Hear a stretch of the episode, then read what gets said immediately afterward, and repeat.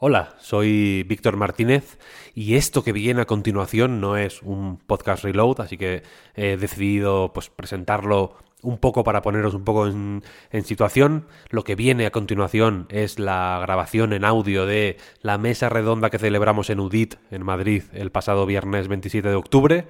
Se titula Las ruinas circulares, teoría y prácticas del level design. Y bueno, ya veréis que eh, durante la mesa hago las presentaciones etcétera, etcétera, pero básicamente es una conversación entre Rocío Tomé, Ángel Beltrán, Carla Sevillano, Enrique Colinet y yo mismo, que estaba moderando la mesa, sobre cómo se, hace, se hacen niveles, de qué va eso de diseñar niveles, qué es lo que hay que tener en cuenta, qué es lo más importante, lo menos, etcétera, etcétera. Y nada, queríamos publicarlo aparte de en YouTube, donde también lo tenéis disponible por si queréis verlo en vídeo aquí en audio porque también se puede escuchar simplemente. Lo importante es al final lo que dicen los ponentes y ahí está el gran interés.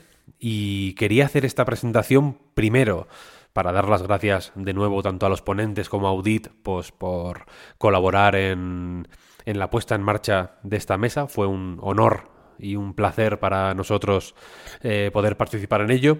Y también para avisar de que hay unos pequeños problemas con el audio al principio. Se solucionan más o menos pronto, pero al principio hay algún eh, ruidito de más. Lo hemos mitigado al máximo en postproducción, pero no ha sido posible quitarlo todo sin, pues en fin, sin dañar la, la legibilidad de lo que se decía. Así que bueno, Espero que nos disculpéis, espero que aún así encontréis interés en lo que se cuenta. Y nada, sin más dilación, vamos con el audio. I'm Sandra, and I'm just the professional your small business was looking for. But you didn't hire me because you didn't use LinkedIn jobs. LinkedIn has professionals you can't find anywhere else, including those who aren't actively looking for a new job, but might be open to the perfect role, like me. In a given month, over 70% of LinkedIn users don't visit other leading job sites. So if you're not looking on LinkedIn, you'll miss out on great candidates like Sandra. Start hiring professionals like a professional. Post your free job on linkedin.com/people today.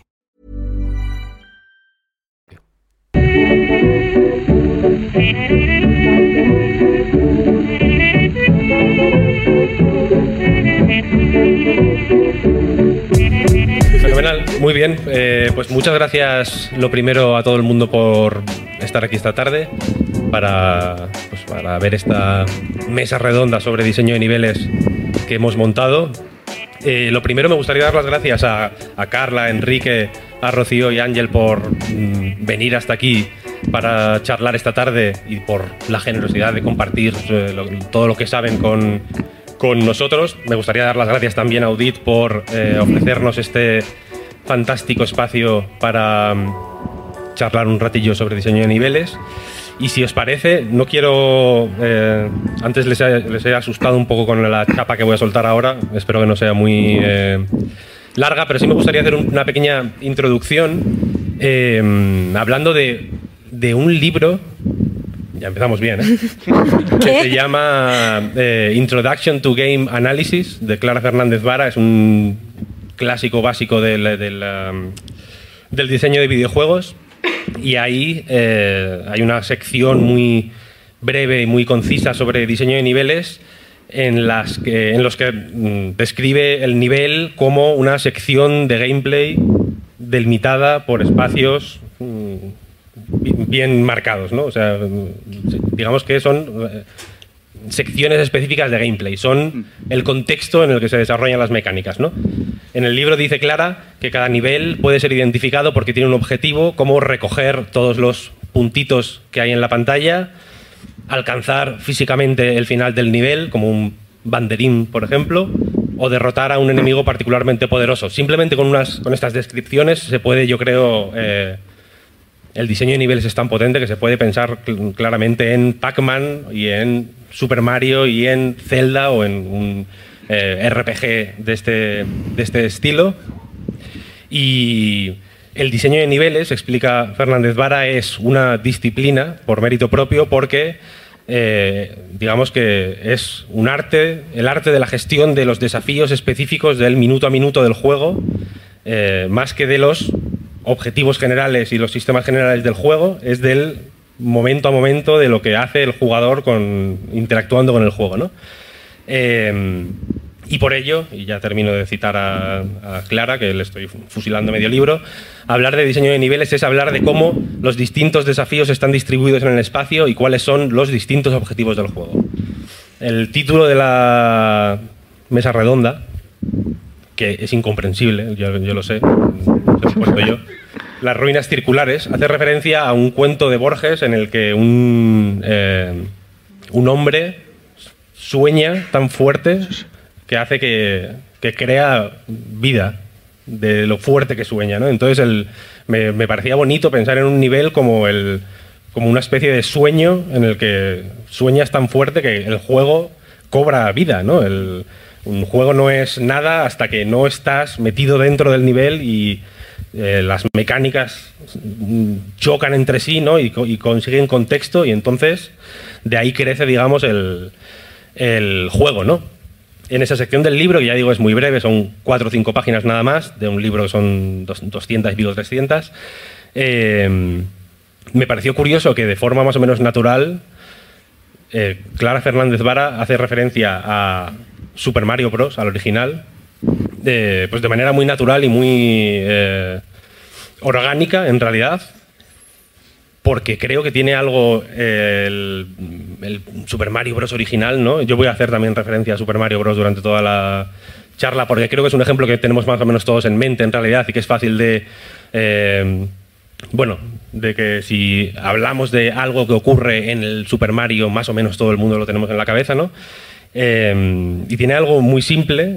El Mario al final es un juego de correr para adelante y saltar, no tiene, no tiene más. ¿no? Las mecánicas son muy sencillas y, creo que puede servir de buena base para hablar eh, a partir de vuestras experiencias eh, personales y profesionales de cómo se puede usar el diseño de niveles, ya no solo para crear un desafío algo divertido, lúdico, un pasatiempo, digamos, sino también para eh, decir algo, para transmitir emociones, para transmitir incluso narrativas, ¿no? Creo que, creo que ya digo, esa sencillez eh, primigenia tiene algo muy potente que, que, puede ser muy didáctico, ¿no? Entonces la idea de esta mesa es, eh, charlando ellos, yo no voy a decir más de lo estrictamente necesario, aunque no lo parezca, vaya.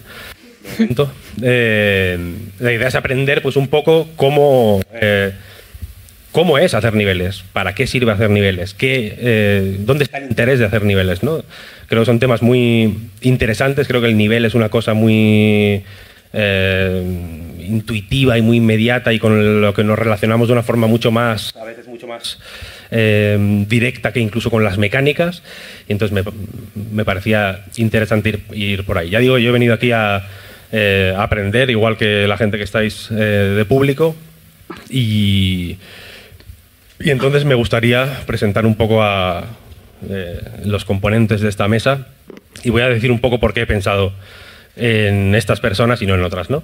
En Ángel Beltrán, por ejemplo, allí eh, pensé en él por primero por afinidad mariana, creo que nos, los dos mmm, hemos hablado mucho de, de, Mario, sus juegos, creo que tienen, eh, bueno, que han aprendido unas cuantas cosas de de Mario y tanto Mail Mole, que es el primero, como Koa and the Five Pirates of Mara, que salió hace eh, más o menos poco, creo que tienen un tipo de diseño de nivel muy eh, bien estructurado, porque lo que buscan es que la gente que interactúa con esos niveles eh, destruya la estructura de alguna manera. ¿no? Son unos niveles que tienen sus desafíos, su ruta, su eh, principio y su final, pero la gracia es hacer speedrunning, ¿no? Al final, hacerlos en vez de en los tres minutos que, que se tarda, en 20 segundos, ¿no? Y creo que es bonito y creo que es una forma de diseñar niveles que, es muy eh, flexible y, que, y muy de la que se pueden aprender muchas cosas, ¿no?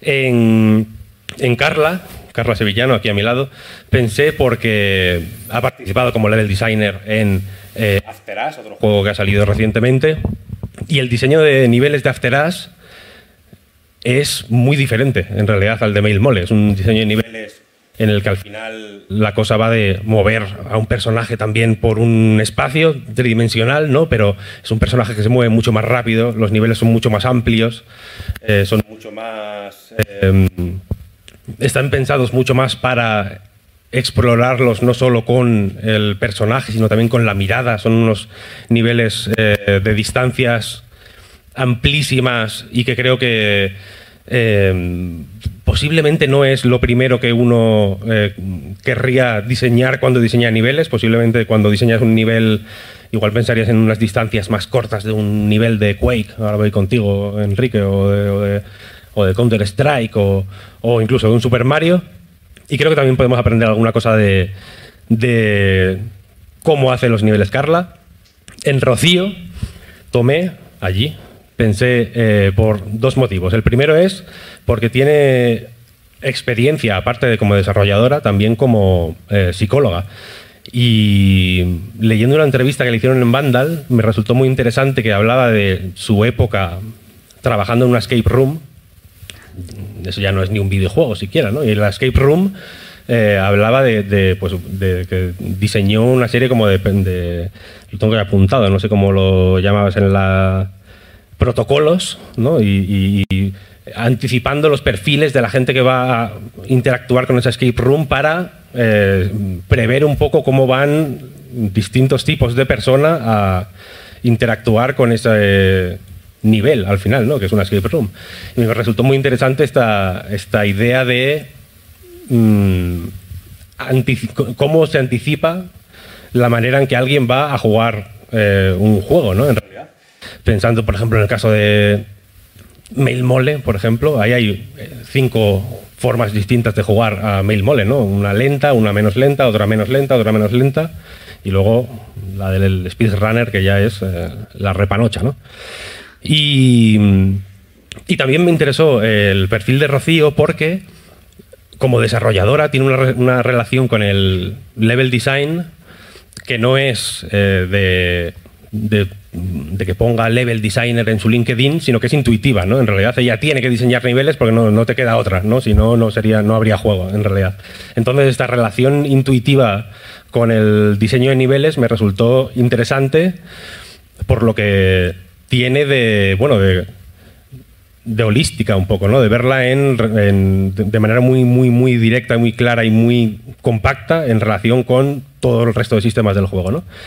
Y, y en Enrique Colinet, aquí presente, pensé, eh, nos arriesgamos a traerle, aunque hemos tenido que escoltarle porque los pinchos del primer Blasphemous eh, cau- causaron eh, muchísimo daño moral en, buena parte del mundo. Bueno, pensé, pues, pues porque es perro viejo, es veterano, lleva mucho tiempo haciendo niveles de muchos tipos, los niveles de Blasphemous y Blasphemous 2, sobre todo, si se me permite decirlo. Creo que son muy sólidos y muy contundentes y sí, sí se puede aprender mucho de ellos, pero también tienes una relación con el level design que es de amistad de la infancia prácticamente, ¿no? De hacer niveles en tu casa desde que eras pequeño, un poco aprendiendo sobre la marcha cómo se hacían las cosas, entiendo que imitando y luego intentando salir de la imitación de lo que se hacía en eso, en, en Half-Life y, y demás. Y, y su experiencia la ha ido llevando a diseñar niveles en juegos de todo tipo, en Spec Ops The Line, por ejemplo, que lo, lo petó mucho en su. Perdón por usar la palabra petarlo aquí, vaya, pero lo- fue muy conocido en su momento, vaya, se habló mucho de Spec Ops The Line. Y ahora ya digo por último, en Blasphemous y más recientemente en Blasphemous 2. Así que eso, muchísimas gracias por venir. Espero que nos lo pasemos bien, que pasemos un eh, buen rato hablando un poco de cómo se hacen niveles. Y si queréis, para. eh, que pueda beber agua y, y- un poco romper el hielo, vamos a hacer una primera parada en eh, vuestros recuerdos de cómo os iniciasteis haciendo niveles, en qué momento os disteis cuenta o, cuál, fue cuál, cuál- cuál es el primer recuerdo que se os viene a la cabeza de, ostras, vale, aquí hice un nivel pensando que tenía que hacer un nivel y, y para qué quería hacer el nivel. Eh, cuál- de, dónde, ¿De dónde viene vuestra relación con el level design? Carlos. Vale, yo misma. Eh, en mi caso en concreto, eh, yo hacía, de pequeña hacía mods también para juegos. Eh, hacía mods para los Sims en su momento, pero bueno, eso no lo llevé a. O sea, no pensaba que se podía profesionalizar de ninguna manera, no tenía ni idea de la existencia del level design. Entonces yo empecé, lo primero que hice fue un ciclo formativo de, arte 3D y animación y una vez lo acabé, eh, me pasé a la carrera, que la carrera sí que era de desarrollo de videojuegos, era de programación. Entonces yo empecé pensando que quería ser programadora y pasé el primer curso y el segundo enfocadísima en que quería ser programadora, pero realmente nunca me había llegado a parar a pensarlo y realmente a mí no me gustaba la programación. O sea, era una cosa como que iba en automático, ya me había, metido en la carrera y pues, uy, ya me había metido en la carrera y yo pues tiraba para adelante, estudiaba, sacaba mis notas, todo bien, pero no era mi pasión. Entonces, pasa algo en tercero de carrera que le pasa a mucha gente justo en tercero, hablando con compañeros y compañeras, me comentaban que también les pasó en tercero de carrera, llegué a una especie de crisis existencial.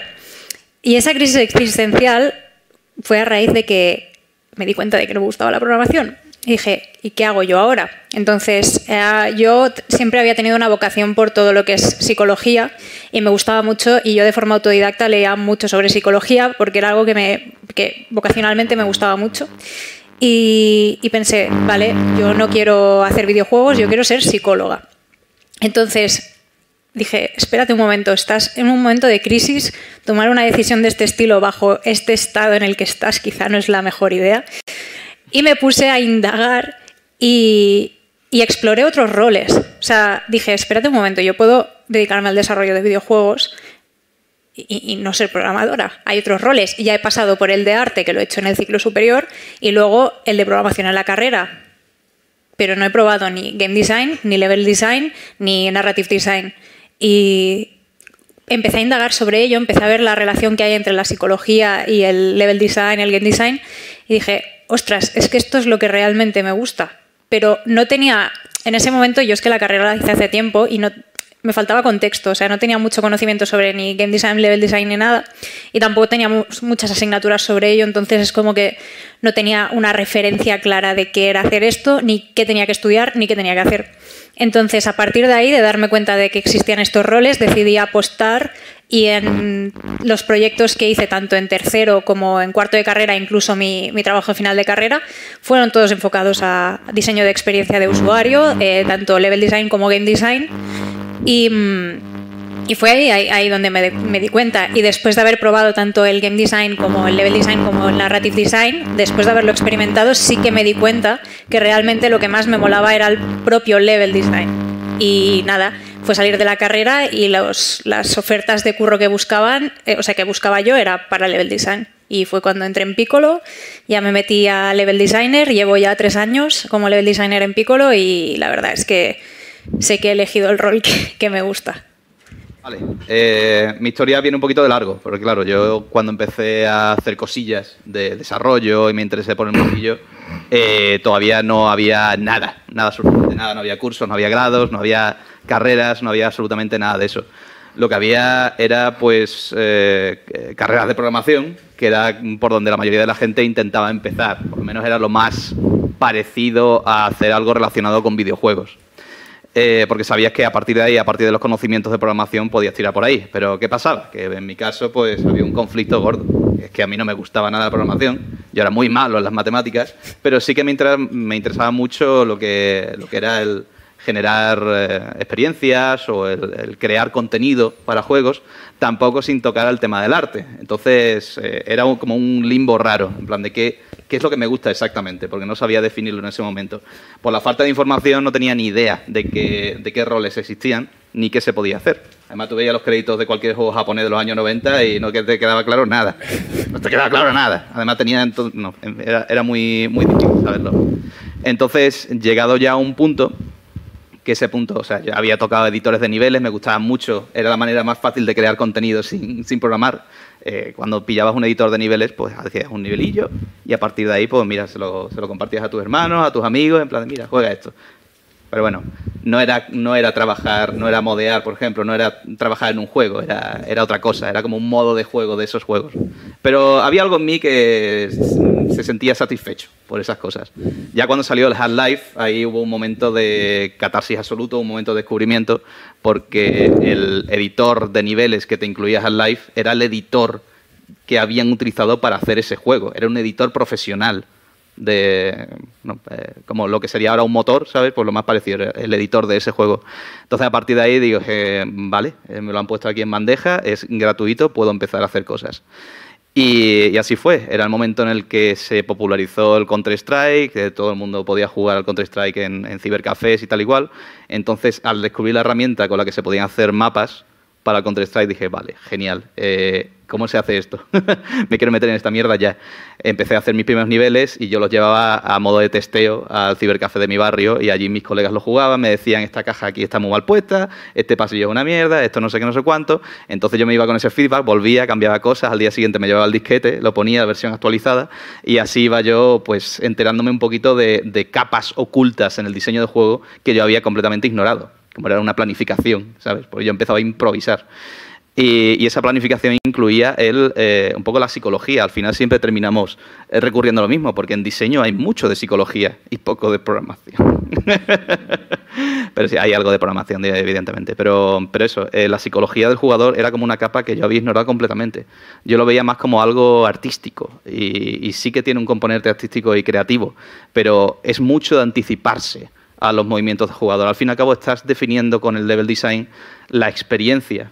Estás creando una experiencia para el jugador y para eso tienes que anticiparte a cómo va a sentirse cuando entra en un sitio, qué, qué, emoción quieres transferir y cómo quieres que se vaya de allí, con qué emoción. Es un poco el, ¿sabes? Como, como un, arco argumental, ¿sabes? En plan de lo que presentas en, la presentación, el cuerpo y después la, ¿cómo se llama al final? el desenlace. Exactamente y así ya preparas el camino para el siguiente, eso en caso de que sea un juego pues, eh, con una narrativa, ¿no?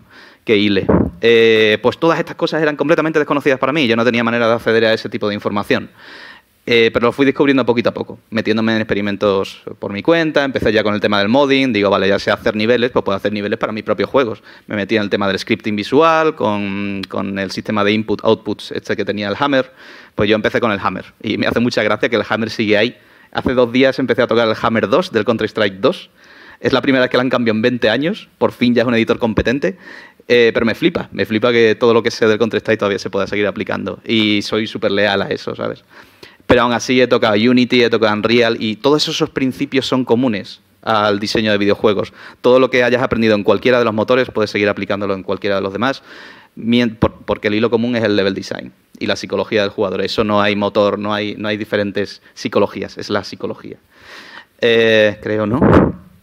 Sí, ¿no? Eh, la psicología, es la psicología y no hay diferentes. bueno, a ver, No, hay sus ramas, vale. Es que a lo mejor me estoy metiendo donde no, me, no debo. Pero bueno, total, que yo empecé así, básicamente. Eh, en mi caso empecé pues haciendo mods, mapas de Counter-Strike, empecé un poco por mi cuenta. He sido profesor antes que alumno de cursos de cosas y, también eso ha sido, también ha sido un, desafío tocho, el, intentar empatizar con gente que, que ahora tiene la oportunidad que no tuve yo y decir, vale, ¿cómo, cómo empiezo todo este viaje, toda esta transición, esta, este viaje gigantesco que yo he tenido para descubrir todas estas cosas? ¿Cómo se la descubro a alguien en un curso de, de cuatro mesecillos, que era mi caso, ¿no? Y ese fue mi último ataque de pánico. Enfrentarme a ocho alumnos. Yo he podido estar en streams de, miles de personas sin problema, pero ocho alumnos me pusieron en estado de pánico. Pues tiene que ser complicado en realidad lo que tú mm, aprendiste dándote cabezazos, básicamente, ¿no? tiene que ser difícil asumirlo en cuatro meses. Exactamente, y ahí es en plan de, vaya, que a lo mejor no estoy capacitado para hacer eso, pero bueno, al final salí, salí del paso. Pero bueno, ese ha sido mi, mi, camino hasta aquí. Que bueno, después entré en Jagger Development, Spec of the Line, trabajé en la primera versión cancelada de Island 2. También estuve en Piro Studio un año, eh, en el COPS, que también se canceló. He cancelado un par de juegos. Eh, y luego ya en The Game Kitchen, pues Blasphemous 1, Blasphemous 2 y aquí estamos. Me hace gracia que, de, pronto, la psicología sea el tema central, ¿no? Eh, a ver, que diseño de niveles he hecho mucho, pero... Sí, sí, no, no, yo pensaba que, que el perfil de Rocío era el de la psicología, pero ahora veo que es, mm, lo más. El, suyo es el, que, el su perfil es el que tiene título. Sí, eso es verdad, es verdad. Rocío, tú no puedes hablar de psicología. ¿eh? Claro, Rocío, por ejemplo, Ya está eh, vetado. hace, hace Se capacita para se eso. me olvidó decirlo ahora en la, en la presentación. Hace nada y menos le, le, le premiaron uno de sus eh, de los juegos que ha hecho, el último que ha hecho Digidogo en la Indie Spain Jam. Y cuéntanos, Rocío, ¿cómo fue tu, Sí. Porque tu, tu- tu trayectoria sí que está muy marcada por las jams y por hacer juegos con, con gente, ¿no? Un poco. Más o menos. De hecho, yo iba a decir que mi fascinante y larga historia, centrándome a tope en level design, pues empezó hace dos semanas o tres, más o menos, ¿no? que cuando hice el único juego mío que tiene algún nivel, que es el Digidogo. ¿Vale? Antes de eso, eh, la verdad es que todos los juegos que he hecho, como casi siempre han sido jams o Serious Games, digamos que level design está un poco eh, a veces supeditado simplemente a que no era un juego lúdico y que era más tipo ejercicio técnico propiamente dicho, como sucede con los Serious Games, ¿no?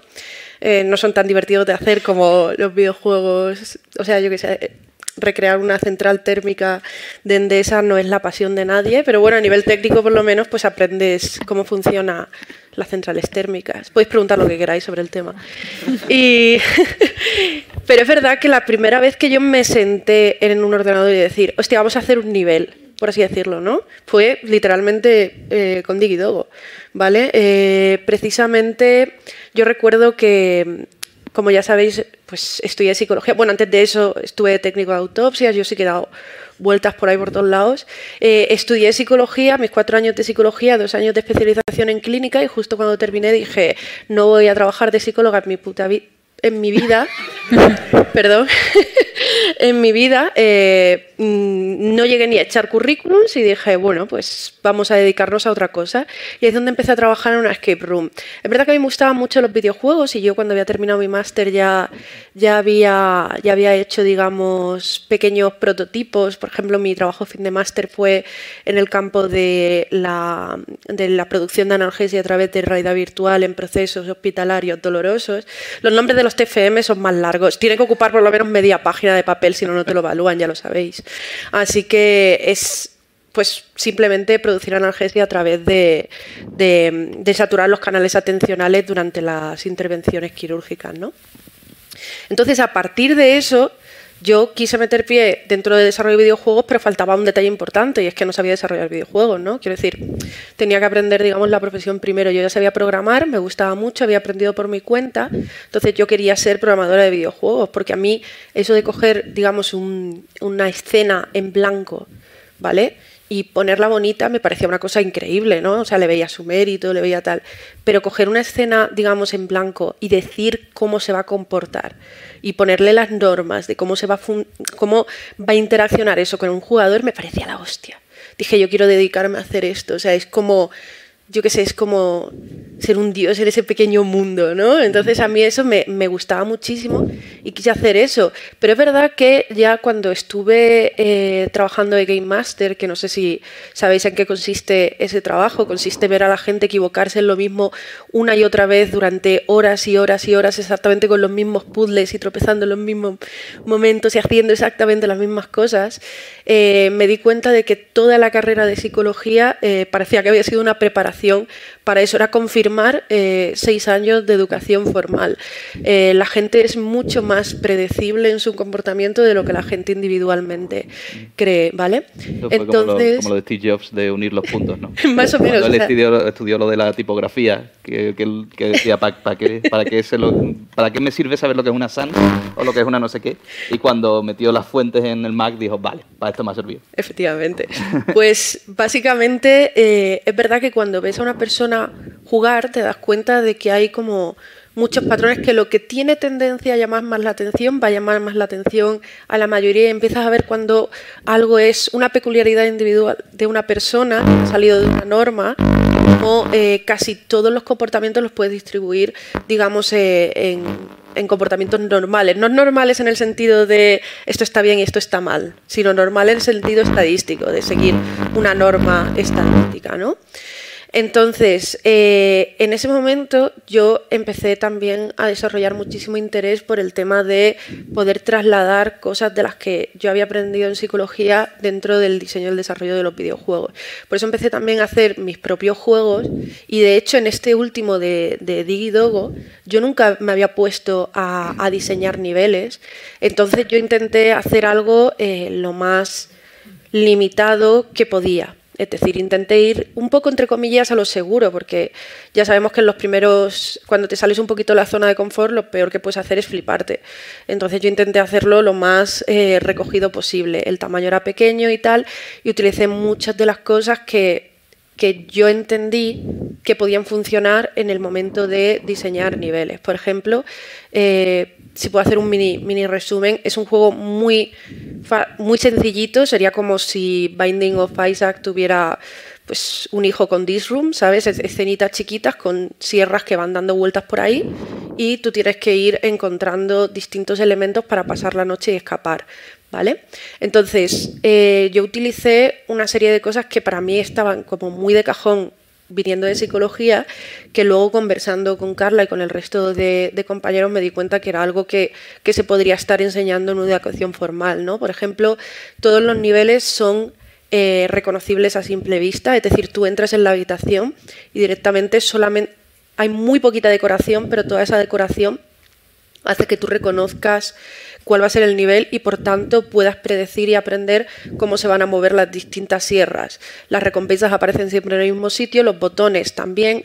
El color de los activables y el color de las puertas también combinan para que se haya una relación funcional entre ellas. Es decir, toda esa clase de cosas me parecía. Los patrones, ¿no? Sí, sí, sí, sí. De hecho, eh, no solo eso, sino una cosa que, que a mí me, me encantó, que, que era como ya lo sé, pero a la gente le encantaba decírmelo, era como, digo, sí, sí, la recompensa es siempre la misma, siempre está en el mismo sitio.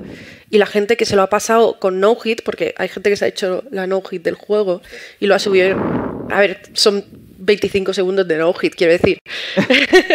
el RNG, si está de tu parte, está de tu parte. Pero mm, la gente me decía, ah, sí, pues yo me lo he pasado, no me había dado cuenta. Y yo decía, pero tu cerebro sí. Porque realmente, mm, incluso si tú no necesitas estar pensando conscientemente en relaciones entre elementos, pero tú puedes estar enseñándoselo al jugador sin tener que estar diciéndoselo explícitamente, ¿vale? Entonces, mediante repetición, yo sabía que la gente iba a estar mejorando, iba a estar anticipando, iba a estar dirigiendo sus movimientos a lo que estaba reconociendo, ¿no? y formaba parte en el objetivo que yo tenía en el juego, que era quiero que mejores muy rápido y sin darte cuenta ni siquiera de por qué estás mejorando. ¿no? Entonces todo eso es cuando de verdad me senté, por eso he dicho que se remonta hace dos o tres semanas, cuando yo me senté y dije, voy a hacer un nivel, voy a de verdad a ponerme 100% en lo que implica diseñar un nivel y voy a intentar darle coherencia a estas unidades para que funcionen en sí mismo y las pueda eh, poner eh, consecutivamente en un eh, juego para componerlo por sus partes, ¿no? Y la verdad es que me gustó. O sea, a lo mejor es hora, plan técnico de autopsia, psicóloga, programadora, lo mismo debería hacer otro cambio, no sé. Eh, esto es mirarlo. O, volver a la, a la psicología, no, a, ser forense, digo, a, forense. ir las tripas, el level design del, del cuerpo humano. Ya terminado, ha hecho el círculo completo. La verdad es que sí, ¿eh? Ángel, cuéntanos. Pues, joder, qué historias más interesantes. Em, pues en mi caso estaba dándole vueltas y tengo la sensación de que he llegado a hacer lo que hago un poco por casualidades que me han llevado justo a donde ahora estoy más cómodo, ¿no? Porque yo no, no tengo el perfil de, de, niño que diseñaba niveles en su libreta. Yo he jugado toda la vida, pero no me planteaba eso como una carrera, ¿no? Y la primera casualidad fue que en bachiller yo iba un poco perdido, no sabía muy bien qué iba a hacer. Quería hacer eh, ingeniería física, porque era una carrera nueva que nadie sabía muy bien lo que era, eso era para mí interesante. Em, y tuve la suerte de que en la clase de informática el profesor nos enseñó Scratch. Y la primera tarea era hacer el Mario, el nivel 1-1 en Scratch. Qué suerte, tío. Sí. Yo flipé tanto, flipé tanto. la idea esta, un poco em, lo que comentaba Rocío ahora de sentirte un dios, primero el, concepto de yo pongo esto aquí y de repente se mueve, pero luego hago este pequeño cambio y ahora salta de forma distinta, para mí fue como me explotó la cabeza, ¿no?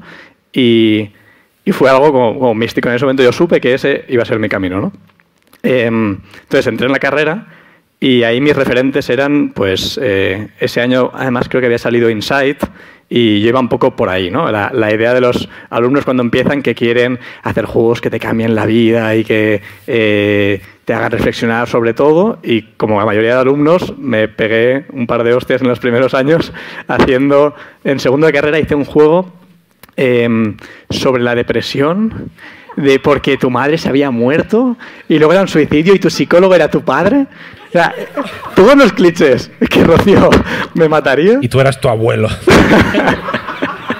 Antes, antes hemos estado hablando de esto precisamente y me parece maravilloso que tú hayas eh, marcado todos los checks. Creo que es el mismo año en el que yo hice el de la esquizofrenia. Es como sí. algo que, que- que pasa, pasa y, y pasa y hay que aceptarlo, lo aceptamos, pasa. Dime por favor que era también un RPG, por favor. No, no, no, no. Era, era un walking simulator. Bueno, algo así. Project Oniric se llama. Si queréis jugarlo en Itch.io se puede jugar. Yo tengo mucho cariño. De hecho, en Talpa queremos hacer el remake alguna vez. Como ah, con texturas 4K. Es lo más cutre que os podéis imaginar. Eh, total. Fue un desastre, ¿no? Nadie lo podía prever. Eh, entonces llegamos a tercero de carrera y un poco ahí yo empezaba, eh, yo de hecho no soy level designer como tal, es que en, en estudios pequeños como el nuestro un poco todos abarcamos un poco de todo, ¿no? Y yo empezaba a entrar en la parte de producción, de gestionar eh, proyectos y un mantra que me, fui repitiendo de mí mismo era core simple pero escalable, ¿no? Eh, hemos intentado hacer un juego con 50 mecánicas distintas, no ha funcionado, vamos a hacer algo que funcione. Y vamos a hacer un juego de un topo de puzzles que el topo era alterofílico y era como que tú levantabas unos pilares, no se parecía nada a Mail Mole. Era un desastre. Y a una semana de la entrega, no sé por qué, se nos encendió, esa fue la segunda casualidad, se nos encendió como la bombilla y dijimos, ¿y si hacemos un plataformas que seguro que es muy fácil? ¿no? Eh, y un profesor me dijo como, ni de coña vas a un plataformas, no te, da- no, no te da tiempo. Y yo me lo tomé un poco como, ¿habéis visto el documental de Michael Jordan que dice, entonces me lo tomé personal? Nombre, nombre del profesor. Nombre. Uf, no, no, no. No, no, no, no. no, se dice el pecado, pero no el pecado. Pero vamos, le, Eh, le diste en la cara con la versión física de Mil Mole, ¿no? No, eh, yo tengo que decir que luego eh, él, él lo hacía de, de buena fe, era como en una semana no te va a dar tiempo y Sí. efectivamente no daba tiempo si no me mataba a trabajar, que es lo que hice esa semana.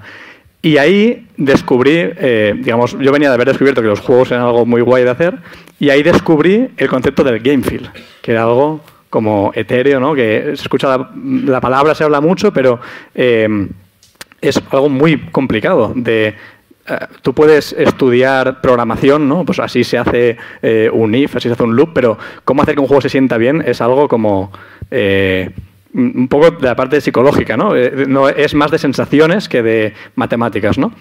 Y la suerte es que el plataforma es un género en el que los referentes te sobran, ¿no? Y nosotros cogimos un poco esa idea que se dice siempre de Miyamoto, que igual es mentira, pero de hacer una sala blanca con solo el personaje hasta que eso sea divertido. Hicimos eso con Mail Mole, ¿no?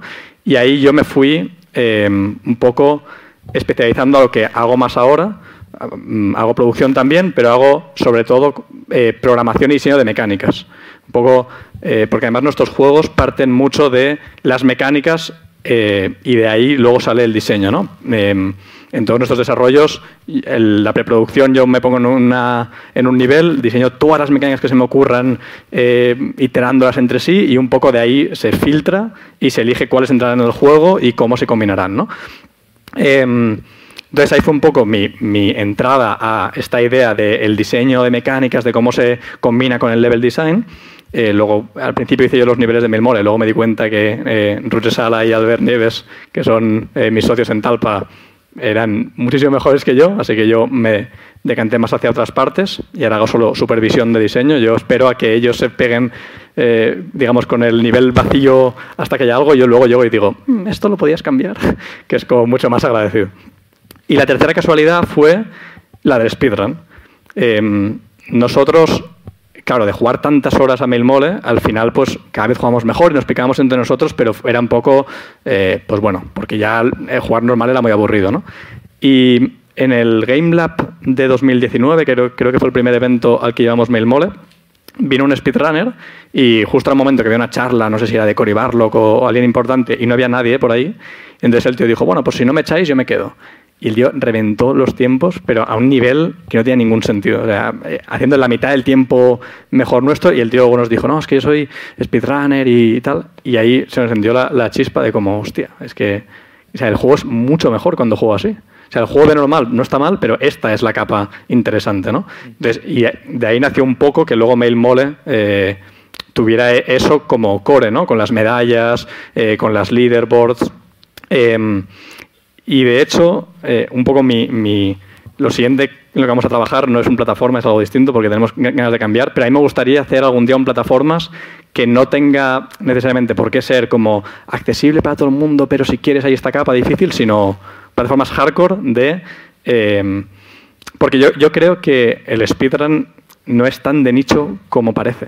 Eh, en el sentido de que mm, las cosas más locas sí, pero hay algo en ese aprender, en iterar, en encontrar, te sientes además inteligente cuando encuentras atajos, que creo que es algo que, eh, pues por ejemplo, como el, Neon White lleva eso ¿no? al, género shooter, ¿no? De, y parecería que es algo súper loco, que va a ser de nicho y luego el juego ha ido súper bien, ¿no?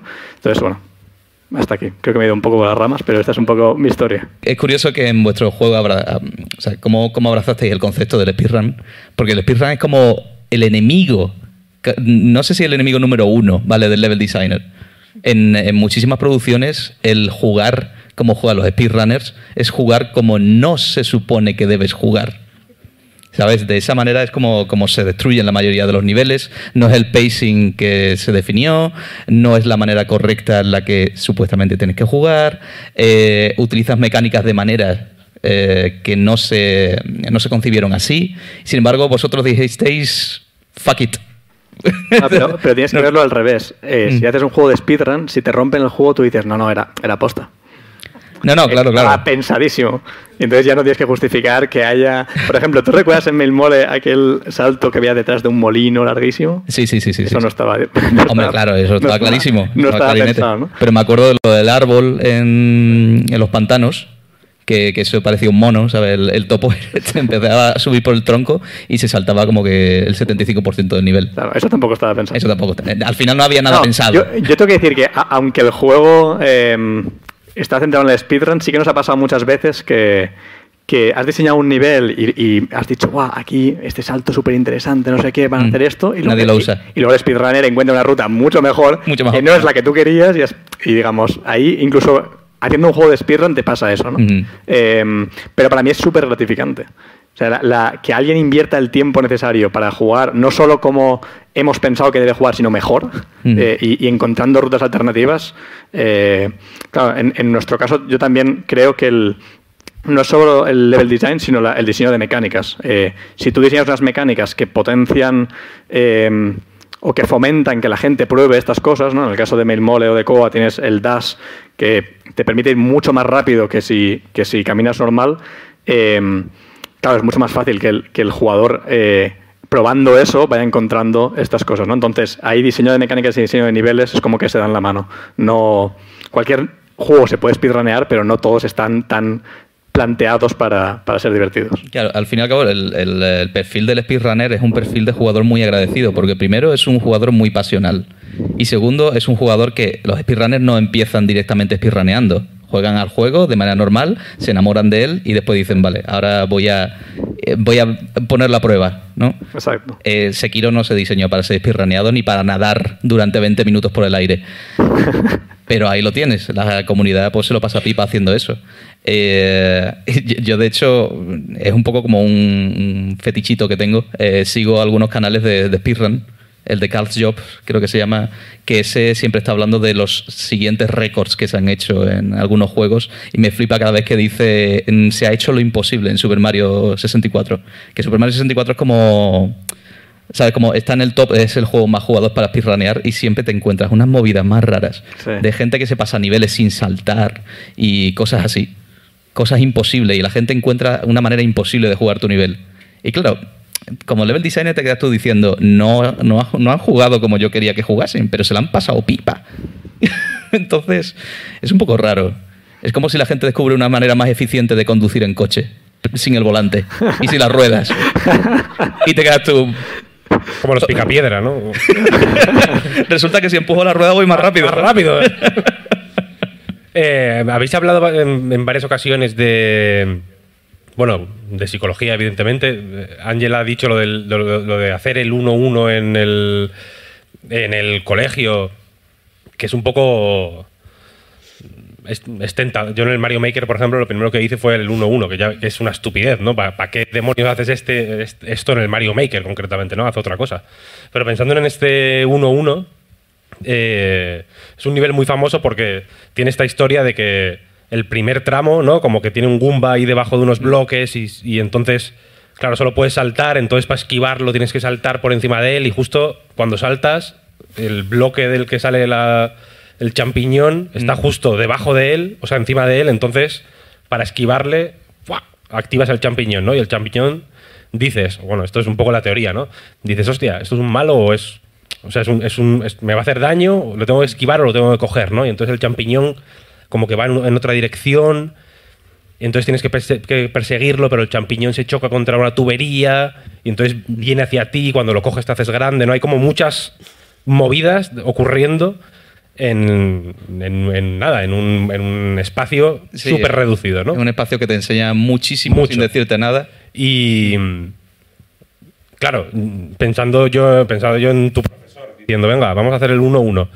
Y claro, el 1-1 en esa época ya sería, pues bueno, mm, como, como una cosa ya que se, da- se da por supuesto, ¿no? Pero la, la gracia un poco de este diseño se supone que es que, claro, en el 85 na- la gente no sabía lo que era el Mario, claro, entonces mm, era todo nuevo, ¿no? Había que enseñar todo este tipo de cosas. A mí esta historia del, del enseñar cómo se juega el juego a través del diseño del nivel y no a través de, no en plan, venga, avanzamos, Mario avanza, un pop-up.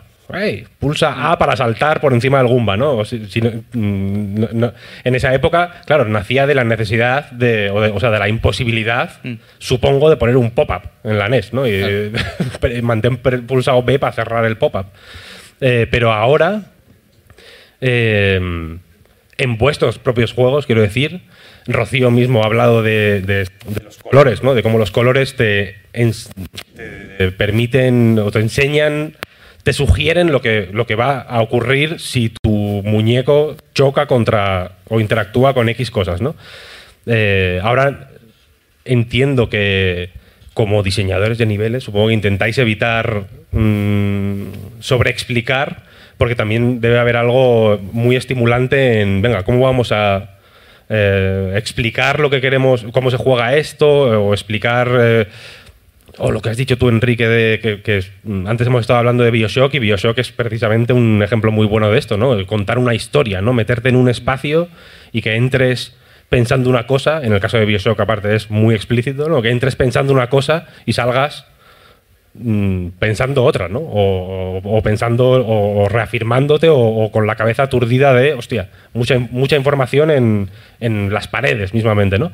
¿Cómo hacéis en, en vuestro contexto, ¿no? De, producir eh, cosas que la gente va luego a, a recibir e interactuar. ¿Cómo hacéis para enseñar sin, eh, sin, sin ¿Cuál, cuál es nuestro 1-1, no? ¿Cuál es Sí. vuestro ¿Cómo uno? definimos nuestro 1-1 en, Eh, cada, en cada juego? A mí eso me da mucha curiosidad. Antes de, antes de que. lo- voy a soltar otra chapa, lo siento. El el- el 1-1 de Blasphemous 2 Mm.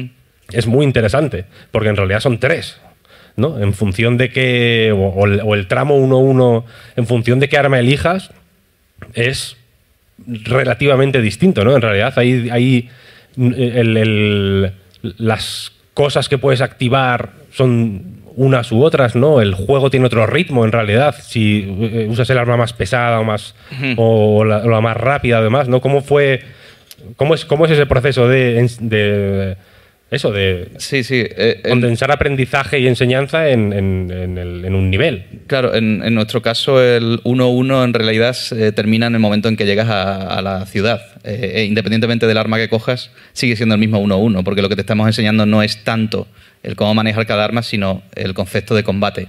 Precisamente a la hora de definir los pilares de Blasphemous, que esto es una cosa que, claro, cuando tú estás desarrollando tu juego, te que plantear, vale, ¿a qué le voy a dar más importancia? Cuando tengamos un debate, qué aspecto del juego siempre va a tener mucha más prioridad con respecto a los demás.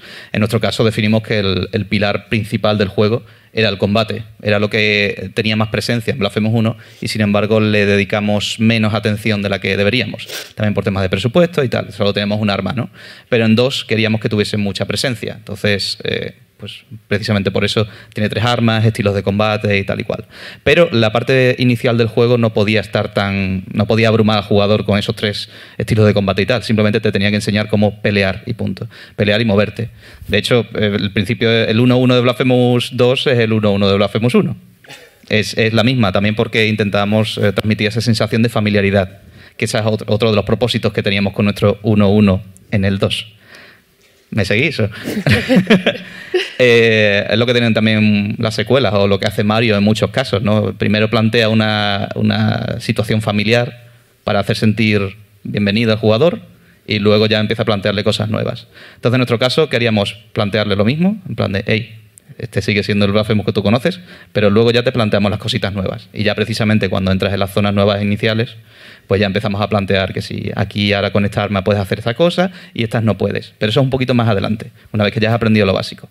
En el caso de tuyo de After Us, sé que la, la- base es el plataformeo y la exploración. Entonces, ¿cómo transmitíais eso? Nosotros en nuestro caso sí que es verdad que lo que son las mecánicas principales para asegurarnos que el jugador entendiera bien eh, cómo funcionaba cada botón, sí que explicábamos de forma explícita con un tutorial cada una de las habilidades que podías ejecutar y con qué botón, pero independientemente de esto, que fuera explícito, sí que es verdad que otros aprendizajes que hacías en nuestro juego, que es, por ejemplo, mecánicas nuevas. Eh, cuando se entras a un nuevo nivel y ves un elemento, una mecánica con el que puedes interactuar, de qué manera le transmitíamos a los jugadores eh, qué iba a hacer esta mecánica. Porque esto sí que no lo hacíamos de forma explícita. Y una herramienta que realmente es muy útil para ello es intentar ser lo más coherente posible con el mundo real. Me explico.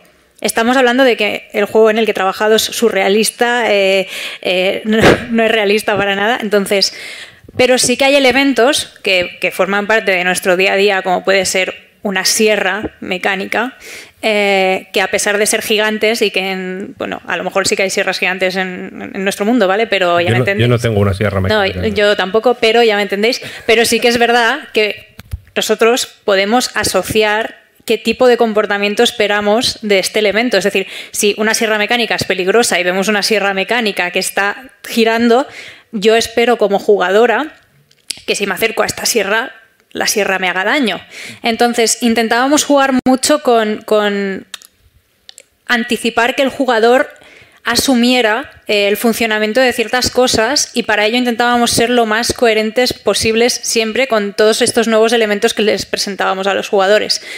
Otro ejemplo eh, muy claro, eh, trampas, cepos, o sea, tú en el juego tú no sabes si la trampa te va a hacer daño porque no te lo ha explicado en ningún momento y podría ser que sí, podría ser que no, pero tú ves una trampa, estás caminando y ves una trampa delante tuyo, inevitablemente vas a tener una tendencia natural a esquivar esta trampa, porque es que ya sabes cómo funcionan las trampas en el, en el mundo real. Y esto es algo con lo que nosotros jugábamos. Como ya os he dicho, la parte de mecánicas básicas del personaje para asegurarnos que entendieras bien eh, con qué botón se hace qué es, tal, tal, tal. Esto sí que había tutorial, pero en todos estos elementos, estos eh, level mechanics, sí que las explicábamos de esta forma. Y yo, para mí, eh, el mejor truco o consejo que puedo dar es aprovechar conocimiento ya adquirido por el jugador. eh, que- porque nosotros tenemos conocimiento previo de, la vida, de cosas que vemos, sabemos cómo funciona una silla, sabemos cómo funciona un armario. Si vamos a un juego nos esperamos ciertos, ciertas reacciones por parte de estos elementos. Aprovechémoslas, intentemos no, en la medida de lo posible, no cambiar comportamientos o hacer, a no ser que queramos hacer un juego muy experimental y tal, pero nos podemos asegurar que el jugador va a entender lo que tiene que hacer si somos lo más coherentes posibles con un aprendizaje que ya se ha hecho el jugador en su día a día. Esto. Sí, a mí me recuerda al, a un ejemplo que, que me viene a la cabeza.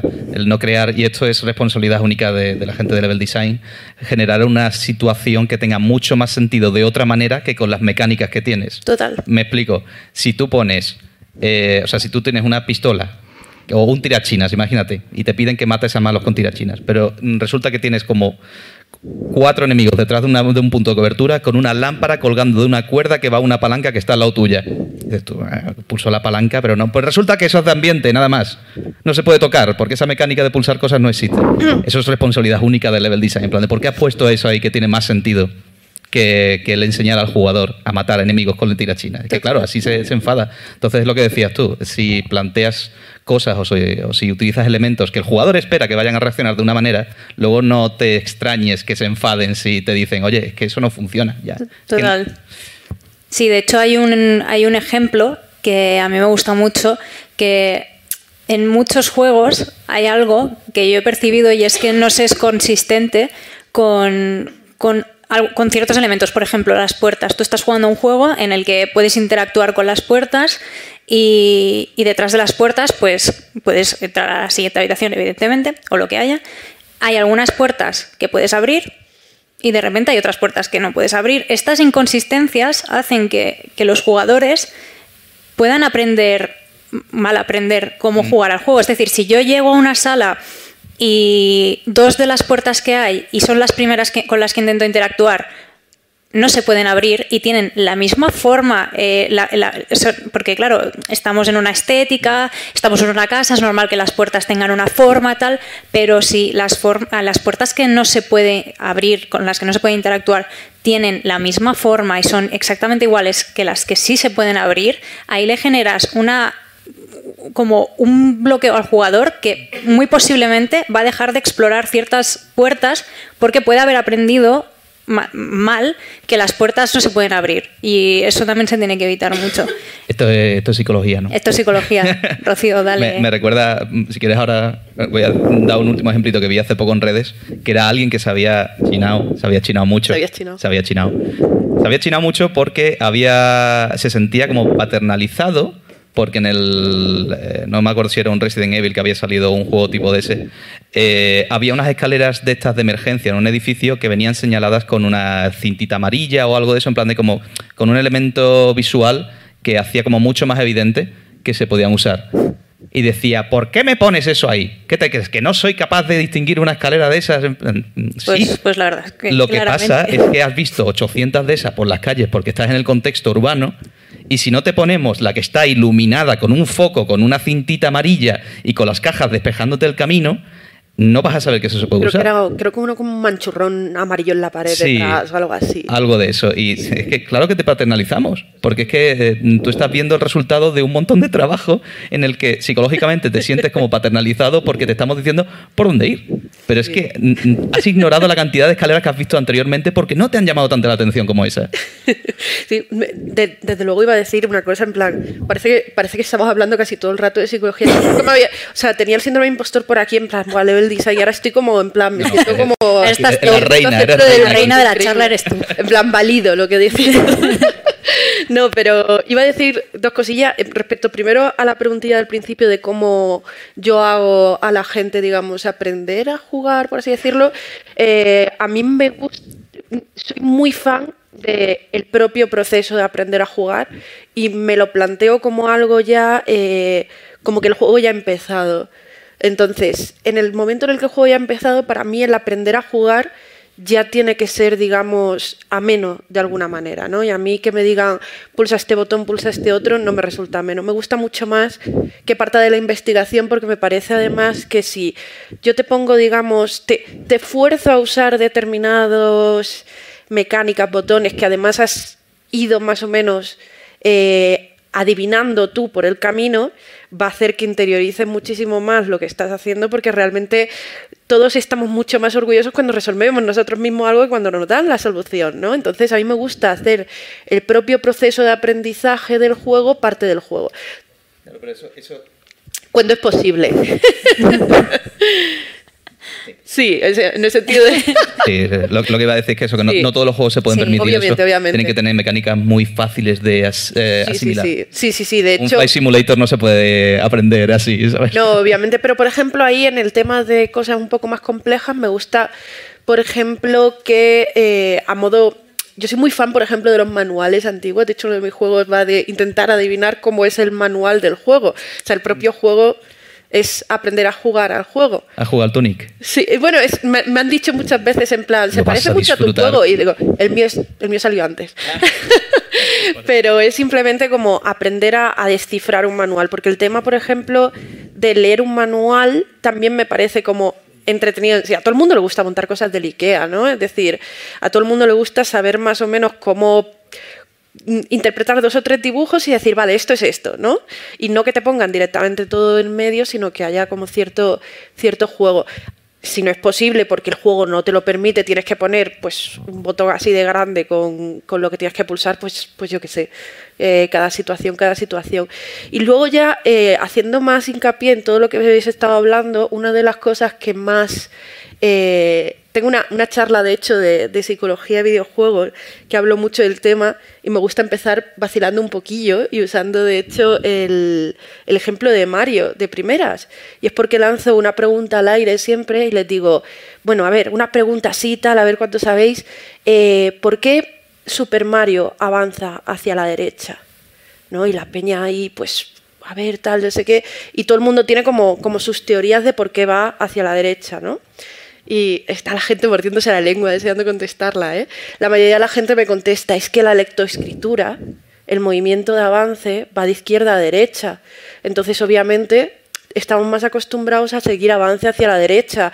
Y yo como, guapísimo Pero el juego es japonés. son japoneses. O sea, quiero decir, entonces, ¿qué pasa? Que, que- que está navegando en sus recuerdos Super Mario, es toda una metáfora de cuando iba metido de setas, es decir, eh, ¿qué está pasando? Y no solo eso, sino que nos remontamos un poquito y realmente los primeros plataformas también ni siquiera eran... ¿Qué pasa cuando, cuando también las primeras apariciones de Mario lo que hacía era subir hacia arriba, ¿no? Es decir, eh, no estaba tan claro el avance hacia la derecha dentro de las plataformas. ¿Por qué sabemos entonces que las plataformas se avanzan hacia la derecha y por tanto nos vamos a la izquierda primero de todo para saber si hay alguna cosa que podemos coger antes de empezar el juego, que haya escondido ahí el desarrollador? Porque hemos jugado 700 plataformas, ¿vale? Y lo que hay que tener en cuenta es que la, nosotros nos podemos poner muy exquisitos eh, buscando en la propia psicología razones eh, de por qué, como muy a bajo nivel, de por qué la gente hace lo que hace, cuando el 80-90% de cómo se comporta la gente en el juego o lo que se espera del juego viene dada de una sola cosa. Y es el propio conocimiento del videojuego adquirido a lo largo de los años. Eh, Esto ha sido así de toda la vida. Claro, es igual Lo que, normal. Claro, es igual que el cine. O sea, en el cine, por ejemplo, la, complejidad en cuanto a los ritmos, las narrativas, todo del cine, en el origen del cine, no son las de ahora. Ahora se pueden permitir otro lenguaje, otro ritmo, otro, otro tipo de códigos que se sobreentienden porque tenemos un montón de cultura audiovisual del propio cine. Nosotros tenemos también un montón de cultura audiovisual del propio videojuego. Sabemos que cuál es el botón de saltar Sí. Cómo se maneja una cámara, cómo manejar una cámara con un mando es una cosa la hostia de complicado. La gente se ríe porque alguien medio mayor no es capaz de manejar una cámara con un, con un mando, pero es que es una cosa muy complicada, es una abstracción de la propia espacialidad. eh, con dos manos, solamente rotando dos joysticks, que es muy compleja a nivel cognitiva, ¿sabes? Entonces, todo eso para nosotros es súper tal porque hemos jugado a 700. Entonces, el 80% del conocimiento de lo que esperamos de esos niveles es por eso. Y de hecho, dicen, en el hilo ese que has nombrado, la peña más en plan erudito del level design, Sí, sí, sí, sí. decían, y además se usa amarillo porque los conos de la retina son más susceptibles al amarillo que al resto de los colores. Y yo dije, Guau. bueno, a ver, quiero decir, o porque el 80% de los juegos ya han usado amarillo y es mucho menos Sí, común, sí. ¿por qué? Porque el rojo ya está cogido para algo de peligro, porque el verde ya tiene vegetación en el suelo, porque el marrón se te va a juntar con lo otro, ¿cuál te queda? El azul se te junta con el cielo. Es que no tienes muchas opciones, quiero decir. Sí, sí, totalmente. Eh, ¿De qué color? ¿Qué Ahí. ¿De qué color son el 75% de, de las repisas en el Uncharted 2? Amarillos. Es que, quiero decir, hemos aprendido esas cosas. El amarillo no tiene ni la sensación de peligro del rojo, que esa es otra cosa. La gente dice, si es verdad que hay una predisposición desde la psicología, por ejemplo, eso sí os lo digo. Lo rojo se percibe como más amenazante que lo azul. Sí, tiene que ver con cosas como frecuencia de onda, tiene que ver con cosas también relacionadas con que en la naturaleza el rojo está más relacionado con cosas de peligro como venenos en el caso de plantas, fuego, etcétera, ¿no? Es decir, hay una base ahí, pero también te digo, el 80% de que evitemos las cosas rojas en los videojuegos y las saltemos en lugar de recogerlas no tiene que ver con esa eh, relación con lo real, sino porque lo han usado literalmente todos los juegos que existen antes que el tuyo. Es curioso eso. eh, Una pregunta al público. ¿Sabéis de qué color son los barriles explosivos en Doom? ¿No? ¿Sí? Creo que eran verdes. Ah, sí. Como, como, como un verde hacia azulado. Un verde, un verde Sí. kaki amarronado, algo así. Pero no son rojos. Yo No, me quedé no, loco cuando me lo dijeron. Y- Y digo, tengo, pero- tengo que y- revisarlo. Jugándolo, ni lo piensas. ¿No? O sea, Mm. tú, te, tú te imaginas ahora un nivel del Doom y, y es rojo los barriles, claro, evidentemente. También es verdad que tiene una pegatina en medio, creo que lo que explota. como, de, pero- como un triángulo, ¿no? Amarillo. Es Sí, como sí, de- pero... De hecho, muy posiblemente si alguien jugara al Doom ahora con toda la experiencia que tenemos de jugar a otros juegos y viera un barril que está marcado de verde, no pensaría que fuera un barril explosivo. Para nada. De hecho, nosotros cuando diseñamos siempre, o sea, tenemos que intentar respetar al máximo los estándares de, de todas estas cosas, porque es, es lo que está- estamos diciendo todos. Al final ya tenemos un aprendizaje hecho y este aprendizaje es algo que nos ahorramos enseñarle al jugador y cuando y bueno, ahorrarle y aparte evitamos las disonancias cognitivas. O sea, si, si, si nosotros ya estamos acostumbrados a que nos movemos con el joystick derecho y con, con el izquierdo movemos la cámara, si saltamos con el botón de abajo, si empezamos a cambiar las cosas, tenemos que hacerles desaprender lo que han aprendido todos los años que llevan jugando y reaprender y eso hará que la experiencia del juego se sienta como algo pesado, o sea, va, va- va a mermar muchísimo en, en la, la sensación de, de- en general del juego. Eso pasa cuando juegas un juego japonés, que tienen allí la, la Totalmente. costumbre de cambiar la X por el Totalmente. círculo y ya solo ese pequeño cambio te cambia completamente la Sí, experiencia. sí, es que tú, te- la cabeza está como. Tienes que estar tan concentrado en, en desaprender y aprender que Sí. te abrumas. Y, y yo, incluso a veces, cuando hay algo, algún cambio muy raro, me agobio y, y no sigo jugando. Bueno, pero el- en el, el mando de la Switch, los mandos de Nintendo, ¿no? Tienen la B abajo y la A. Yo todavía no me aclaro. Y- Yo tampoco. Yo, yo por trabajo estoy cambiando de mando todo el rato, ¿no? Juego con el mando Pro, el mando de la Play 5, tal, tal, tal, y me hago unos líos que es monumental aquello, claro. Y al final Creo el, que los el botón de barriles- arriba, el de abajo, de izquierda, derecha, ya está. Los barriles azules, lo voy a dejar, lo voy a decir para que nadie me lo afee luego, ¿eh? Pero creo que los barriles azules son en el Wolfenstein. ¿Sí? Puede ser. Creo que sí, Puede ser, puede ser. simplemente. Si alguien, lo- si alguien, tiene, si alguien tiene Google, que lo mire. Sí, de, hecho es, es muy curioso porque justo eh, jugando al Super Mario Wonder, eh, que salió hace poquito, eh, me acuerdo que estaba jugando con mi pareja y, y a él no le gustaban los controles que habían por defecto, ¿vale? Entonces eh, teníamos el salto en el botón de abajo y el sprint en el, en el izquierdo, ¿vale? Entonces él no quería esa configuración, ¿vale? Y dije, ok, pues la probamos de cambiar y nos pensábamos que si cambiaba él con su mando su configuración, solo le iba a afectar a él, ¿vale? Entonces me la cambió también a mí Oh, no. y fue horroroso. O sea, me puse súper nerviosa. Dije, no, me moría todo el rato, me, me sentía muy boba. O sea, era como, eh, me moría todo el rato y le dije, por favor, lo cambiamos. Aprende, Por aprende a favor, jugar. aprende, porque esto yo no, no voy a poder seguir jugando así, no quiero, me niego. Espera, te va a venir bien para el futuro, así que- Total. No, no es el juego, eres tú. Total. Ahora de, del. Pues eso, de las eh, repisas con cacas de pájaro del Uncharted míticas, para que es como aquí, aquí, donde tú pon la mano donde la caca, que sabes que es, es donde te agarras. O de efectivamente de ir de. O sea, hacia la derecha en los juegos de plataformas. Estaba pensando en un juego de plataformas que fuera hacia la izquierda y pe- pensadlo, ¿eh? o sea, es como del mundo bizarro, ¿no? Es una cosa que no. Es incómodo de pensar incluso. Alguna habrá, pero... A mí no me viene ninguno. Me da como Eh, el viendo estómago el, Angry Video Game Nerd jugó al Dr. Jekyll y Mr. Hyde, y- pero era lo que tú decías, era como una regresión, era una metáfora. El juego es una mierda, pero, pero se, se permitían el lujo de, de meter metáforas. ¿sabes? ¿Cuánto hay cuando hacéis niveles en un en un contexto ya digo de tanto profesional como de ya no de experimentación personal, sino de querer eh, que alguien lo reciba, quiero decir, no tiene que ser comprensible de alguna manera. ¿Cuánto hay de librillo del que no esto se hace así, esto se hace asado, tal? ¿Y cuánto hay de Mm, joder, cu- ¿cuál es el margen que hay realmente de, de- de experimentación dentro de, de eso, de lo que tú dices, ¿no? De que no de pronto sean las sierras lo bueno y, ¿no? y los caramelos lo malo o algo así. Le preguntamos al, al que tiró Adelante. de 800 juegos de plataforma. Por favor. Mm, es que me parecía muy interesante esto que hablabais de, de cómo se presentan las mecánicas, porque lo de llevarlo a algo que conoces es fácil con algunas mecánicas, pero hay otras que son hiper abstractas. A mí una de las cosas que más me gusta del, del Mario Wonder es que constantemente pasan cosas que parecen por casualidad eh, y no lo son. Eh, por ejemplo, hay eh, los enemigos que abren mucho la boca y se comen a un Goomba.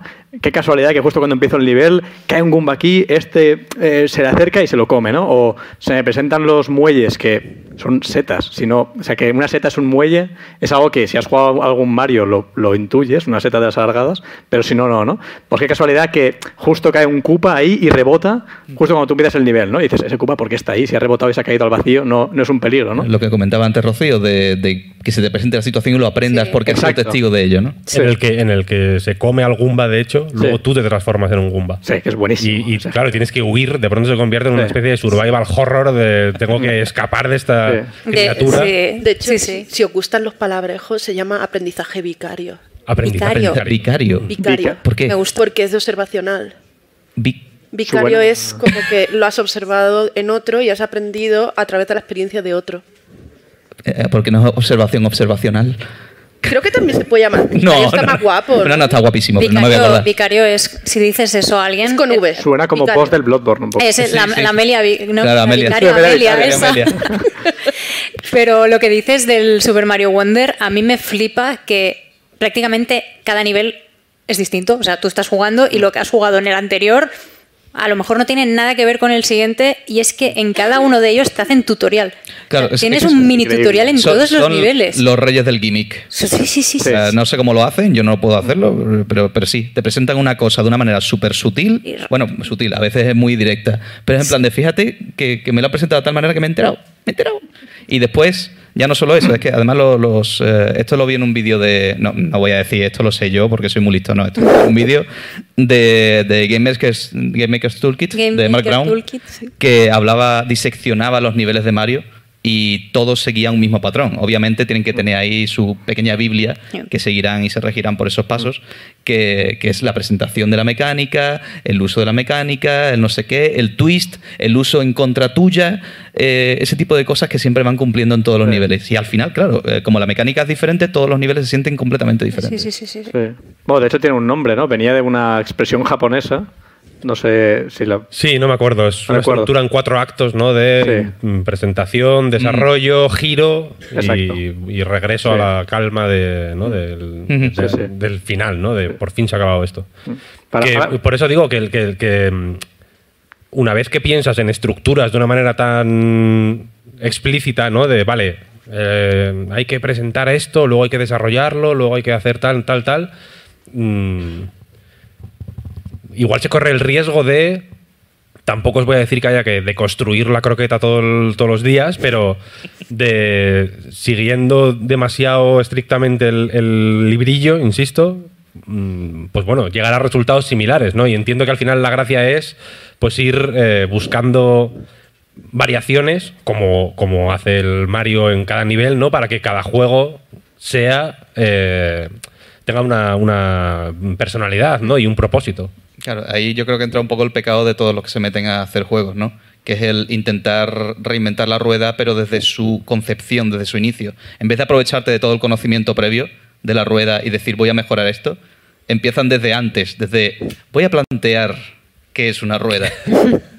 no, vas a llegar a la misma conclusión. Esto ya tiene mucho tiempo y mucho trabajo y mucho conocimiento detrás. Intenta ver por dónde se puede mejorar esto o métele una mejora única que haces tú. A la rueda le puedes poner un neumático, a la rueda le puedes poner una llanta, a la rueda la puedes hinchar, la- le puedes- no sé, le puedes hacer muchas cosas. Pero a la rueda déjala, el concepto rueda está bien. Entonces, eh, con los eh, first person shooters, bueno, de, de hecho nos pasó un poco también con el, eh, hablando de Spec of the Line, por ejemplo. Spec of the Line se decía, es un juego muy genérico, es un shooter muy genérico, ¿vale? Pero si no hubiese existido el Gears of War, dirían, oye, pues un buen shooter. Lo que pasa es que Gears of War es quien nos dirigió en esa dirección. Las novedades las metimos en otro sentido, pero necesitábamos una base sobre la que trabajar y no reinventamos nada, era el mismo tipo de shooter, por eso se sentía tan, por un lado, familiar y por otro lado, pues... eh, era divertido, pero no aportaba nada. Y ese era el peligro que tenía ese juego. Y es el peligro que nos, nos enfrentamos y es el miedo que da el hacer algo demasiado parecido a otra cosa. ¿Cuál es su valor? ¿no? ¿Qué estoy ofreciendo nuevo? Pues eso, haz algo que funcione, nútrete de otros juegos y a partir de ahí ya planteate cuál es tu personalidad y tu identidad. Creo que esa es la manera más segura de, de hacer algo. Yo estoy completamente de acuerdo. Al final hay que entender que prácticamente ya está todo creado, o sea, todo parte de algo, todo...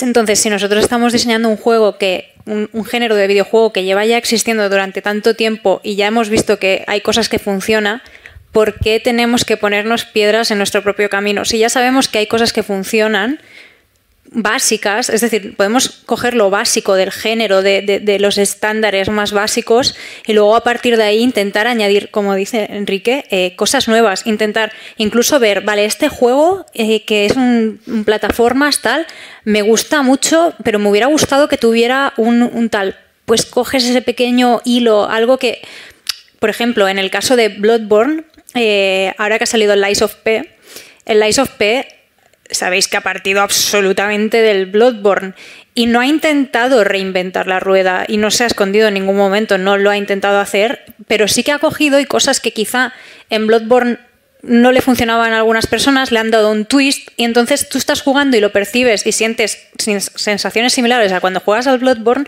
pero no es exactamente el Bloodborne y no tiene nada de malo porque es que si ya es un juego que funciona y es un tipo de juego que funciona, no tenemos que, demonizar la idea de partir de una base que ya está creada, porque está creada para algo y nosotros a partir de ahí podemos experimentar, crear, intentar salirnos de ahí, de, de- de- de ser lo mismo, pero no reinventando la rueda, como dices tú. Tú hiciste un juego de plataformas en el que no ves al personaje. ¿Cómo llevaste eso? Pues ¿sabes por qué es? Es más barato. Porque no sabemos animar. Claro. El, el- el- el personaje hasta, Eres la leche. hasta una semana antes de la entrega en la uni era una bola blanca. Es Eh, verdad, es verdad, me Sí, acuerdo. sí, sí. Porque, porque no sabíamos animar. Entonces era como. o sea, nosotros el planteamiento que hicimos fue. Si intentamos ser Mario a pelo, eh, no podemos ser Mario, ¿no? Siempre va a ser como esto es- eh, se parece a Mario, pero para jugar a esto juega Mario, ¿no? Entonces, nuestra idea era eh, intentar esconder al máximo las limitaciones obvias que teníamos para que las cosas que sí que hacíamos bien resaltaran un poco más, ¿no? Entonces, para hacerte un personaje mal animado que es super clunky, que vas a ver, o sea, no vas a poder ver a través de eso ya. El personaje va a estar tan, se va a mover tan mal que ya no vas a poder ver que el diseño de niveles es interesante, que las mecánicas igual dan una vuelta. Eh, entonces, esa fue un poco la, una de las bases, ¿no? Eh, y luego, de hecho, originalmente Mailmole tenía muchas más cosas únicas por el hecho de que fuera por debajo de, tierra, que si en algún momento hacemos Mailmole 2 eh, estaría guay eh, adaptar. Eh, pero uno de los grandes miedos que teníamos era que intentamos reinventar un poco la rueda. No recuerdo muy bien, o sea, no, no fue como queremos hacer esto distinto, sino fue un poco casual, pero el salto de Mailmole es muy raro.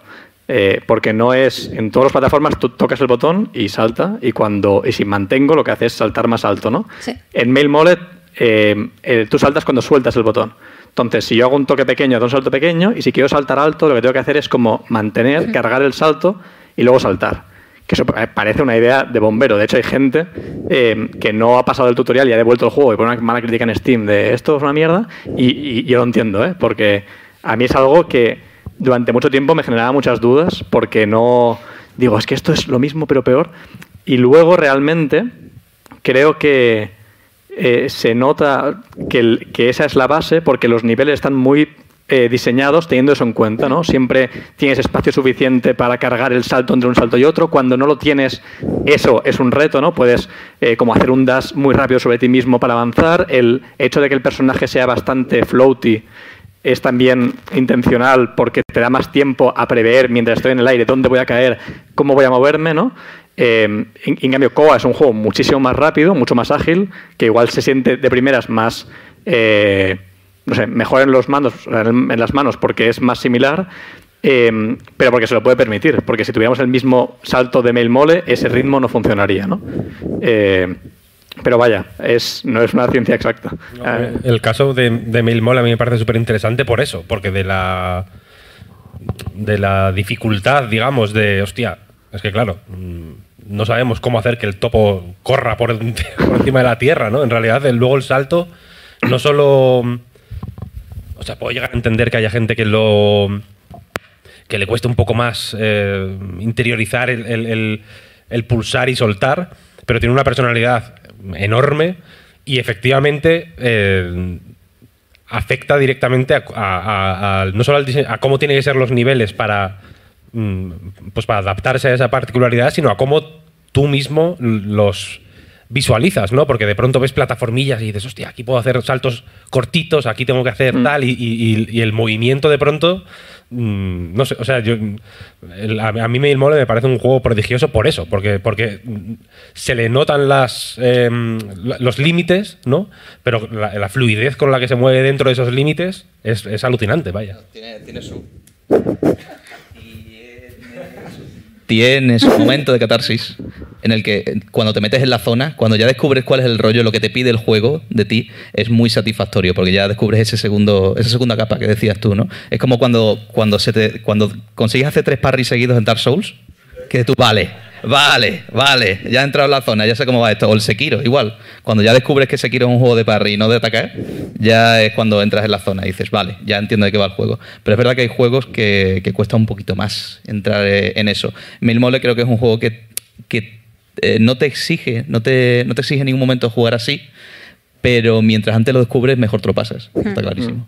Sí, sí, yo, yo creo que, que es mucho mejor cuando pillas esa capa. Y luego hay cosas que surgieron que fueron un poco eh, dinámicas en base al movimiento, ¿no? Que luego cuando las vimos intentamos potenciarlas, pero esta idea de que el salto pequeño es muy fácil y te permite como moverte un poco como un delfín para eh, mover distancias cortas muy rápido y cuando quiero cargar y llegar más lejos tengo que, digamos, esa idea de que los arcos de salto son, son distintos es algo que no, no es que desde el principio en papel hiciéramos como, a ver, este salto, este salto, sino que el propio movimiento a la hora de testearlo, eh, de, de hecho el nombre de Dolphin Jam salió como, eh, hostia, hay que poner un nombre a esto porque eh, hicimos como unos GIFs en Twitter en plan para incentivar a la gente a ver si lo, si lo veía.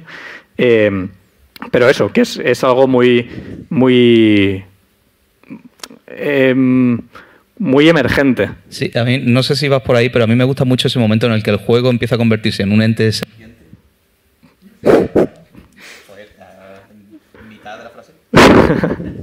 que eso, que el juego se convierte en un ente sentiente y empieza a hablarte, a decirte lo que necesita. ¿Sabes? No sé si has tenido tú ese momento con el juego, cuando estás desarrollando, que de repente dices, hostia, es que claramente esto se beneficiaría de este pequeño cambio en cómo planteamos ciertas cosas o de esta mecánica. Y no sé, a mí, a mí me ha pasado una- unas cuantas veces ese momento en el que ya como el diseño teórico empieza a abandonarse y empieza el diseño reactivo en plan de, vale, esto, el juego necesita esto, el juego necesita esto, necesita esto. Que claro, eso es una trampa brutal, pero no, no te sabría explicar por qué sucede, pero sucede. No sé si... Yo creo que hace falta tiempo, porque nosotros cuando eh, diseñamos esta sala blanca de Miyamoto y lo Mm. cerramos, era como, esto ya está cerrado, ¿no? Y luego no lo estaba, porque el momento de catarsis fue este del speedrunner que lo jugó, ahí fue como, hostia, aquí hay que dar una vuelta, ¿no? Y recuerdo tuiquear la, la altura del salto pequeño para que este Dolphin Jump fuera como más satisfactorio, diferenciarlo más del otro. Eh, pero sí, yo creo que para eso ver jugar a otra gente es muy útil, porque tú eh, tardas muy poco en, eh, en nos entrar en una di- dinámica de jugar siempre Viciar. igual. Sí. ¿Cómo? Tú en viciar, te exacto. vicias. Sí, sí, sí. Sí, enviciar una forma de jugar y a veces hasta que no lo ves en manos de otra persona, para esa persona es mucho más obvio que la forma de jugar es esta otra que tú ni habías pensado, ¿no? Punto. Tenía yo una duda eh, pensando en, pues por ejemplo en, en, en Mail Mole o en Coa, que son juegos que yo estoy con Ángel en que lo de que lo de jugar eh, rápido, en hacer speedruns y demás, es un placer recomiendo a la gente que lo que lo que lo que lo pruebe en privado, en su casa, quiero decir, no hace falta que se profesionalice nadie, pero, pero es verdad que se que creo que es muy placentero por precisamente eh, porque, es aprend- porque es aprender constantemente a, a- a jugar de otras maneras, pero es también aprender un poco. Tiene un, poco de aprender el mapa de tu barrio, ¿sabes? De decir, vale, ahora, me, ahora ya sé que para ir al, ¿no? al bazar, en vez de tener que ir por esta calle que tardo 35 segundos, si hago esto, ahora tardo 26, ¿sabes? Es un recortar ahí de casi de como de gran turismo, ¿sabes? Em, y, pensando en, en eso, en, la experiencia de jugar, eh, hacer speedruns, pe- pe- se me ocurría, por ejemplo, eh, hay un nivel del Mario Maker que se hizo más o menos famoso que lo llamaban, no sé si se llamaba así realmente, el nivel de Banksy, ¿sabéis cuál es? El nivel de Banksy, No. el Mario Maker. Es un nivel que es una, es una recta así, ¿no? Y hay un precipicio y en medio del precipicio hay una moneda. Entonces tú vas corriendo, saltas y no llegas a la moneda y te caes por el precipicio. Eso es un nivel que no se puede ni jugar porque, porque en el Mario Maker tienes que poder pasarte los niveles para publicarlos, ¿no?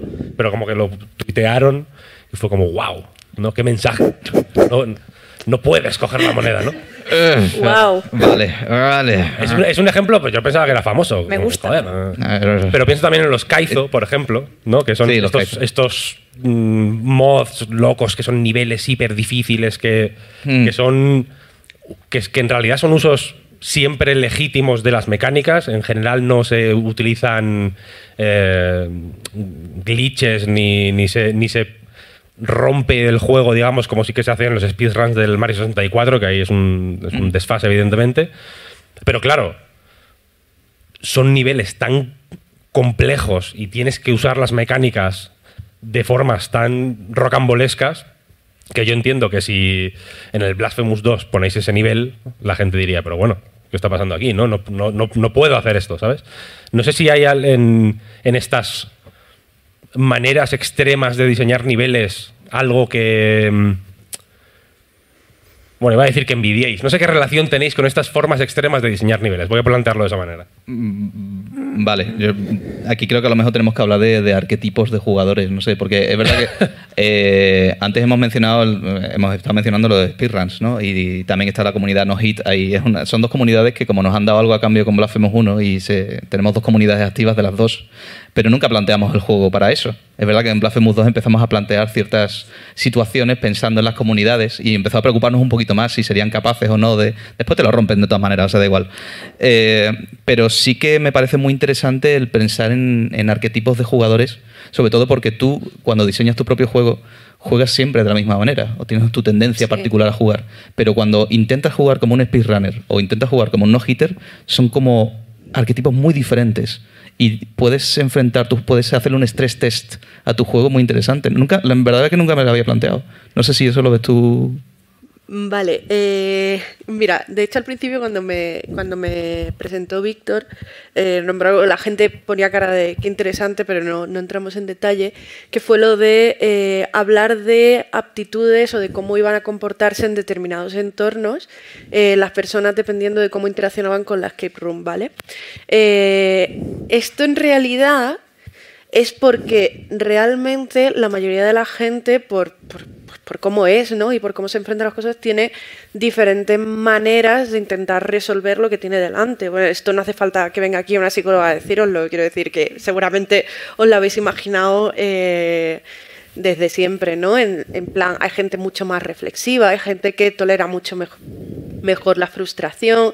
Hay gente que le gusta ponerse autodesafíos eh, que sean mucho más difíciles de conseguir. Hay gente que sería trampas hasta ellos mismos para conseguir la recompensa porque no les interesa tanto lo que le lleva esa recompensa, sino la recompensa en sí, ¿no? Es decir, hay un montón eh, de digamos, eh, factores motivacionales que va a hacer que tú afrontes una tarea de una manera diferente, ¿no? Entonces, es verdad que eh, en el tema de speedrun, de no-hit, etcétera, hay una cosa que tienen en común y es el de eh, ponerse, o sea, ponerse como retos como objetivos, por así decirlo, algo muy difícil de conseguir. Ni siquiera por la... Eh, habrá gente que lo pueda decir por decir, por fardar delante a la gente que tiene una no-hit, seguramente haya gente así, ¿no? Por, por el estatus de decir, wow, me pasa un Dark Souls sin que me toque. Pero yo creo que la mayoría de, ellos es solamente porque les gusta, eh, les gusta ese ir mejorando, ir afinando cada vez más hasta lograr algo que parece a primera vista casi imposible en un primer encuentro, ¿no? El verte, el ver el recorrido que has tenido atrás y ver que has estado trasladando un camino donde ni siquiera te veías capaz de hacer el final y ahí estás, ¿no? Hay gente que no es capaz de demorar la consecución de recompensa en tantísimo tiempo y esta gente pues será uno de los 7 millones de personas que se hayan quedado por el camino y se han creído que pasar del PB4 a, la no-hit es, fácil, ¿no? Entonces, eh, es verdad que hay variabilidad individual. No creo que, a no ser que esté eh, concebido expresamente para suponer un reto como que sea algo extremadamente difícil y que esa sea como la peculiaridad del juego, no creo que esta clase de niveles eh, entre bien, digamos, en un contenido normal del juego. Porque realmente eh, no creo ni siquiera que sea algo que pueda apelar a, las personas en general. O sea, es un perfil eh, de persona muy específico que yo no creo que, se vaya a recoger también entre, entre la población que quiera decir más normal, ¿sabes? Raros, Gente rara. Digamos que si ponemos a todo el mundo en una distribución normal, ¿vale? No creo, no creo que, que sea el 90% central, que es a lo que estás intentando apelar, ¿no? Entonces, está muy guay cuando la gente quiere jugar de estas maneras, pero yo no creo que entre muy bien, digamos, en, el juego base. No, no yo no, lo planteaba tanto así, sino que forzándote a jugar de esas maneras, descubras cosas de tu diseño que a lo mejor son muy interesantes, como cuando lo, que les pasó a ellos, que no les pasó porque a ninguno le dio por jugar como un cabestro a pasarse el nivel lo más rápido, que sí, os habéis picado pero no habéis visto... Pero no a ese nivel, ¿no? Exactamente. Entonces, al ver a alguien jugando a ese nivel, descubrieron cosas, un potencial oculto de su juego. Eh, o yo qué sé, si descubres que un juego se disfruta mucho si no te tocan, eh, o si solo tienes un punto de vida, ¿no? En plan de, wow, ahora el reto es mucho más interesante. Entonces descubres que a lo mejor deberías tomar decisiones de diseño en esa dirección. Era, más o menos ese era mi punto. No me extraña, ¿no? Que muchas de las mecánicas de algunos de los juegos que salen ahora estén expresamente tarjeteadas para gente de no hit y de speedrun. O sea, yo estoy casi segura de que eso ha pasado. ¿Lo habéis hecho en Blasphemous 2 algo?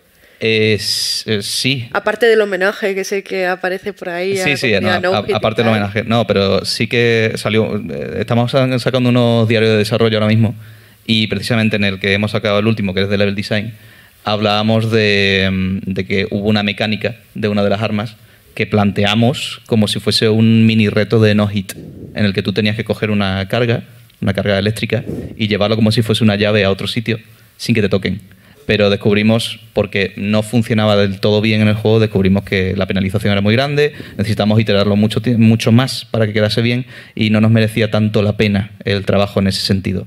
Por eso lo descartamos. Pero tomamos esa decisión precisamente porque nos flipaba un poco, nos flipaba bastante la, la comunidad. ¿no? Y de hecho, estábamos pensando incluso en términos de coges una carga aquí, te la puedes llevar a la otra punta del juego y abrir una puerta que es muy difícil.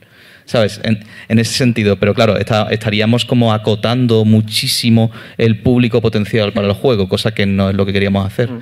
Eh, pensando en perfiles de jugadores, en Blasphemous 1 sí que dijimos, vale, el juego es rollo Dark Souls, no es tipo Metroidvania.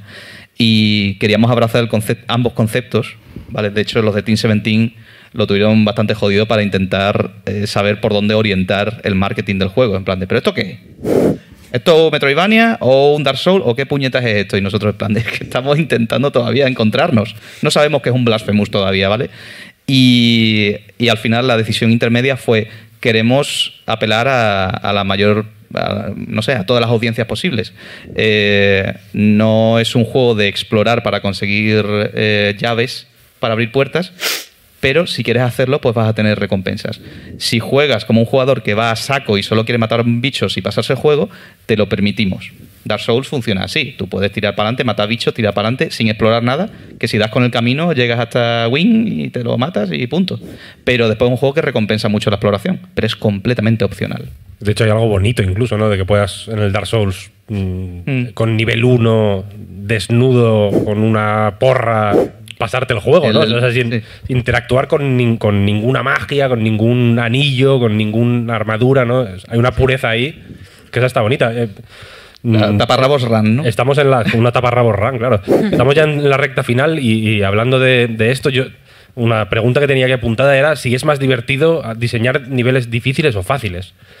Ahora que, ahora que, ahora que comentas, porque me, resultado muy, me ha resultado muy divertida la idea de, efectivamente, en el Blasphemous 2, por ejemplo, mm, car- cargar con. O sea, llevar una carga efectivamente de una punta a la otra, que es un desafío de, de- de- de locos absolutamente, pero es divertido en realidad, ¿no? Al, al menos, al menos en la cabeza. Conceptualmente. Sí. Es que conceptualmente un, un problema que tiene también mucho, mucha gente que empieza a hacer videojuegos son los niveles troll. ¿Sabes? El primer nivel es un nivel troll y ya empiezas a colocar trampitas a los jugadores para, jaja, es que a mí me hace mucha gracia. No, pero el jugador se va a frustrar muchísimo con tu juego y lo va a mandar a paseo pronto.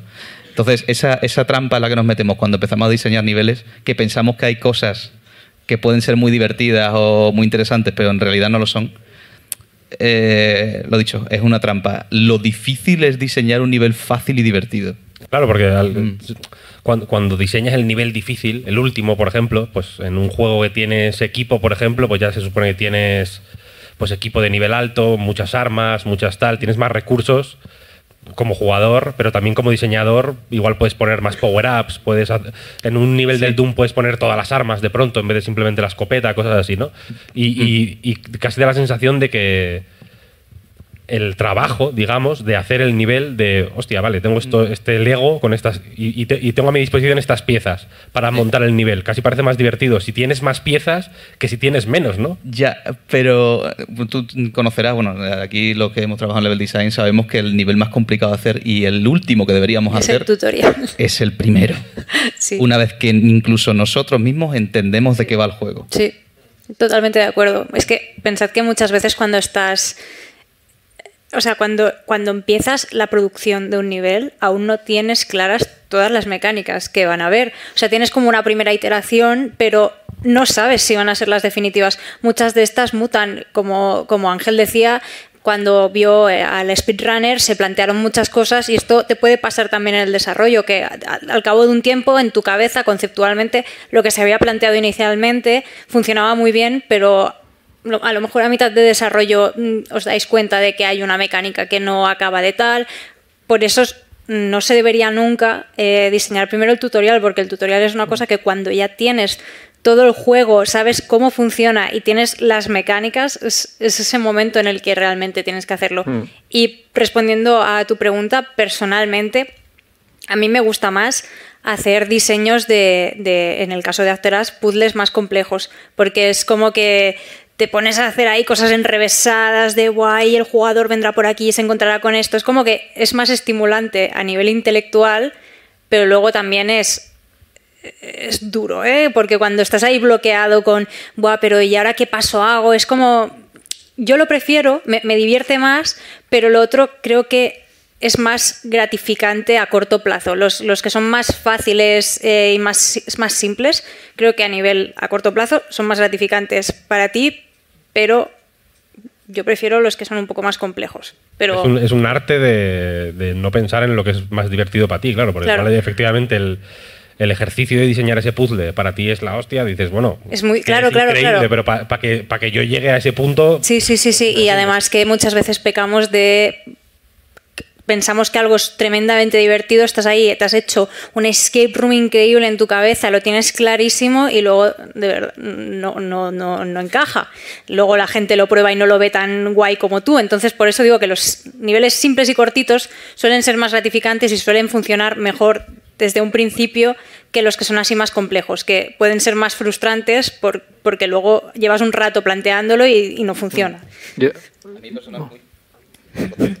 no, yo, yo, de hecho, eh, creo que por nivel de dificultad el sería eh, diseñar niveles difíciles no es muy complicado, diseñar un nivel fácil es muy difícil y diseñar un nivel difícil y justo a mí me parece lo más complicado. De hecho, un poco la idea que comentabais de que, que decías tú, Rocío, de que no hay tanto target para estos juegos, para mí por eso me parece eh, un ejercicio de diseño brutal. Los juegos tipo Neon White o Celeste o Dark Souls, lo que pasa es que en Dark Souls hasta cierto punto te da más, más posibilidades de, de hacértelo más sencillo, ¿no? Pero, o, o This Room, ¿no? Que son juegos que no son... Mira, por hablar de Mario Maker, el nivel este que hicieron que era como el el 1-1, pero complicadísimo, con una cantidad, ese nivel es, es muy malo. Tiene, es, es gracioso y ves el vídeo de Danky pasándoselo y tal, y, y tiene mérito, pero, pero eh, no lo puedes poner en un juego, ¿no? De hecho, es relativamente fácil en el sentido de que simplemente tienes que memorizar de una manera cero divertida cu- cuándo se pulsa Sí. cada botón. No hay que hacer nada más. Sí, sí, y tiene que ser como pixel perfect, si haces, eh, eso no, no es divertido. No es ¿no? nada comercial. tampoco. Claro. claro. Eh, En cambio, un, el celeste para mí es de locos porque es muy complicado, pero tú te puedes enfadar con, contigo o, o- o decir, "Ah, este juego estoy harto ya, pero, pero al final sabes que lo has liado tú, ¿no? En plan, el, el- el nivel está muy bien diseñado y es, es difícil, pero si te, lo, si te pones lo sacas, ¿no? Y ese para mí es el reto difícil. Yo sí que creo que se pueden hacer juegos pensando en ese target, porque los hay. Lo que pasa es que creo que tienes que tener una mente privilegiada eh, para que eso no sea, eh, para que la gente no eh, diga, bueno, eh, que lo juegue tu abuela. ¿no? que a mí personalmente siempre me ha gustado mucho y esto ayuda también a que el jugador eh, pueda hacer un estudio sencillo de, los elementos que hay en el nivel y que no se abrume, que es el trabajar con limitaciones. A mí de siempre me ha encantado trabajar con limitaciones, en plan de, vale, eh, voy a construir un nivel con qué elementos, con esta mecánica y estos dos elementos. Máximo. Se acabó. Con eso te planteas todas las situaciones posibles y ahí se me va la olla. Y es muy disfrutón eso, en vez de tener, toma, tienes este catálogo de 10 mecánicas y de 30 elementos.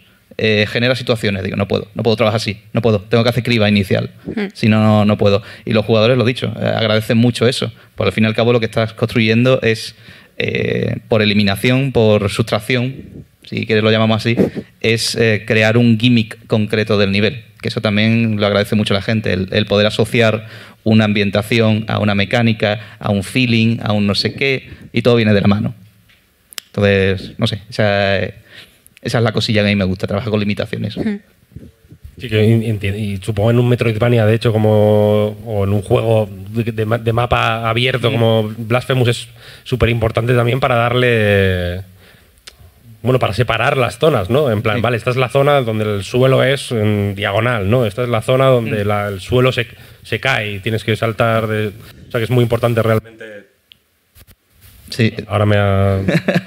te tocaba a ti. que entiendo que es importante el, el- bueno el tener eh, sí tener presentes esas limitaciones Mm. quería que me comentara Rocío un poco cómo fue eh, diseñar el juego más difícil de, la- de la- de la historia porque a mí el Digidogo de verdad me, que me parece hiper difícil Eh, en parte, en parte la pregunta era por ti porque Digidogo es muy difícil es un juego relativamente tor- tortuoso Es complicado, ¿eh? complicado sí, O sí. sea, yo me lo he pasado de milagro. Yo, no- me lo he pasado ya te lo digo Eh, sí, o sea, es que yo siempre, siempre se me va la dificultad. No lo sé, quiero decir, se me da muy mal hacer cosas sencillas, seguramente porque es más complicado de lo que parece hacerlo sencillo. Y a la mínima me daba la impresión, porque claro, cuando, encima sobre todo cuando estás desarrollando en solitario, es muy fácil que mm, mientras vas iterando, vas aprendiendo a jugar. Entonces, como vas aprendiendo a jugar, cuando vas jugando tu propio nivel, te dices, coño, se me ha quedado fácil. Hostia, no, si llevo dos horas dándole vueltas a este nivel, no se me va a quedar fácil, ¿no? Quiero decir, eh, como que vas sabiendo jugar tan eh, tanto que no eres una buena tester y por ejemplo como es un juego de jam pues tampoco tuve una cantidad de testers increíble aún así al principio era más complicado o sea quiero decir era más difícil lo que pasa es que mm, eh, le bajé la velocidad le subí la velocidad al perrito y le bajé a las a las sierras y dije no me da tiempo para más la Equilibrado. verdad sí o sea a Balanceado, ahora, posituar. a toda por- Hay un par de salas que son un poquito más difíciles que el resto, pero bueno, también te digo que por lo menos esas no tienen una recompensa importante. Quiero decir, lo balanceé a posteriori un poquito con lo que podía, con lo que me daba, con lo que me daba el tiempo. Eh, pero sí, de hecho, eh, hablando del tema de la dificultad, con ese, al ser un juego de Jan y tal, no me importaba que se me fuera un poquito de dificultad. Sabía que era difícil. Yo cuando lo saqué dije, sé que es un juego difícil. ¿vale? O sea, sé que el 80%, y no estoy eh, exagerando, no lo va a terminar. Pero yo lo que quiero es, lo único que quería era que cuando quitara el juego no pensara, no me lo voy a pasar porque es injusto, o no me lo voy a pasar porque está mal hecho, o no me lo voy a pasar porque lo ha hecho imposible, sino que pensara en plan, no me lo voy a pasar porque ya lo he disfrutado. Quiero decir, me ha gustado, está bien, eh, he conseguido tres palas de cinco, mm, niquelado, o sea, a otra cosa, mi vida, mi vida no termina aquí, todo en, todo en orden. Y que hubiera dos o tres personas eh, de esas, de ese grupo de diez, por ejemplo, que se lleve una hora y media diciendo esto me lo paso por mi madre que me lo paso picadísima y que, y que dé un grito de alegría en el momento en el que le sonrió el RNG y, y le cayeron tres palitas más o menos cerca el primer día y se, y se lo pasara, ¿no? Y, y claro, realmente es un juego complicado, pero es verdad que eh, se va mejorando rápido y es un juego eh, bondadoso en cuanto al tamaño de las colisiones. Es un juego bondadoso donde, por ejemplo, todo el mundo dice, Buah, es que entro en la sala y me como una sierra. Coño, no entres corriendo. Quiero decir, en el momento que aprendes eso, ya no entrabas corriendo, ¿no? Sí. Ah, ¿no? No me dice, yo no he jugado. si entras corriendo, pues, pues claro que te las comen, ¿no? Pero quiero decir, en el momento que te aprendes eso es como, vale, o por lo menos te da la sensación de que no ha sido de una manera injusta, sino que ha sido que tú no has coordinado bien o qué tal. Y entonces yo creo que eso era lo importante y por eso no me preocupé tanto. Si el juego no hubiera estado tan pulido, en el sentido que me llevé muchísimo tiempo puliendo bien las colisiones, puliendo que, se, que fuera todo muy homogéneo, que no hubiera unos saltos de escena que se pudieran quedar pillados y tal. En ese momento dije, vale, ahora me puedo permitir hacerlo desafiante sin perder a la mayoría de la gente, ¿no? Y que la mayoría de la gente, si se queda por el camino, tampoco, digamos, me eche la culpa a mí por decir que es muy difícil. Pero sí me hubiera gustado hacerlo una pizquita más fácil, la verdad. Así que tengo, tengo que aprender a hacer niveles un poquito mejor. ¿Querías decir algo, Enrique? Que te he visto que así, te estabas peleando otra vez con el micrófono. Eh, no, no, no. Ah, vale, vale. Ah, bueno. Pues em, son las 7 de la tarde y, era nuestra hora límite y eh, con, mucha pena de mi corazón voy a tener que ir cerrando la mesa porque, porque no quiero que esta gente pierda el tren, básicamente. Eh, entonces, em, reitero el agradecimiento eh, a vosotros cuatro por venir a, todo el mundo que ha venido a la sala también, evidentemente a quien nos esté viendo por, por internet. Y espero que, bueno, que os haya resultado interesante y que hayáis, pues bueno, se os haya eh, venido a la cabeza ideas y hayáis pues, intentado soñar con la suficiente fuerza como para que, pues, pues bueno, surja algo de vida de, todo esto eh, estas ideas y estas eh, cositas que hemos ido comentando aquí. Y, y nada, espero seguir jugando vuestros niveles y vuestros juegos y vuestras movidas y los, y los de quienes estáis aquí. Y nada, lo dicho, muchísimas gracias. Nos vemos en la próxima.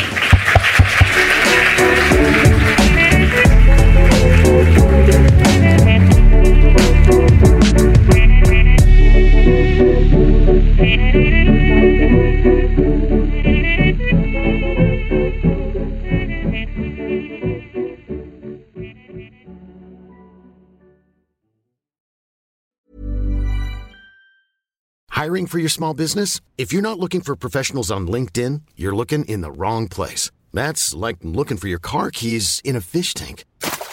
LinkedIn helps you hire professionals you can't find anywhere else, even those who aren't actively searching for a new job but might be open to the perfect role. In a given month, over 70% of LinkedIn users don't even visit other leading job sites. So start looking in the right place. With LinkedIn, you can hire professionals like a professional. Post your free job on linkedin.com/people slash people today.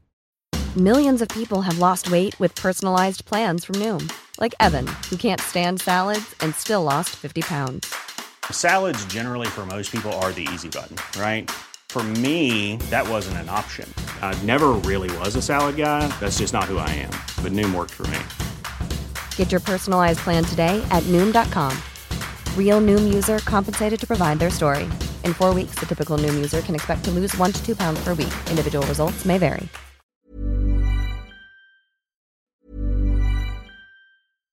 Hi, I'm Daniel, founder of Pretty Litter. Cats and cat owners deserve better than any old fashioned litter. That's why I teamed up with scientists and veterinarians to create Pretty Litter. Its innovative crystal formula has superior odor control and weighs up to 80% less than clay litter. Pretty Litter even monitors health by changing colors to help detect early signs of potential illness. It's the world's smartest kitty litter. Go to prettylitter.com and use code ACAST for 20% off your first order and a free cat toy. Terms and conditions apply. See site for details.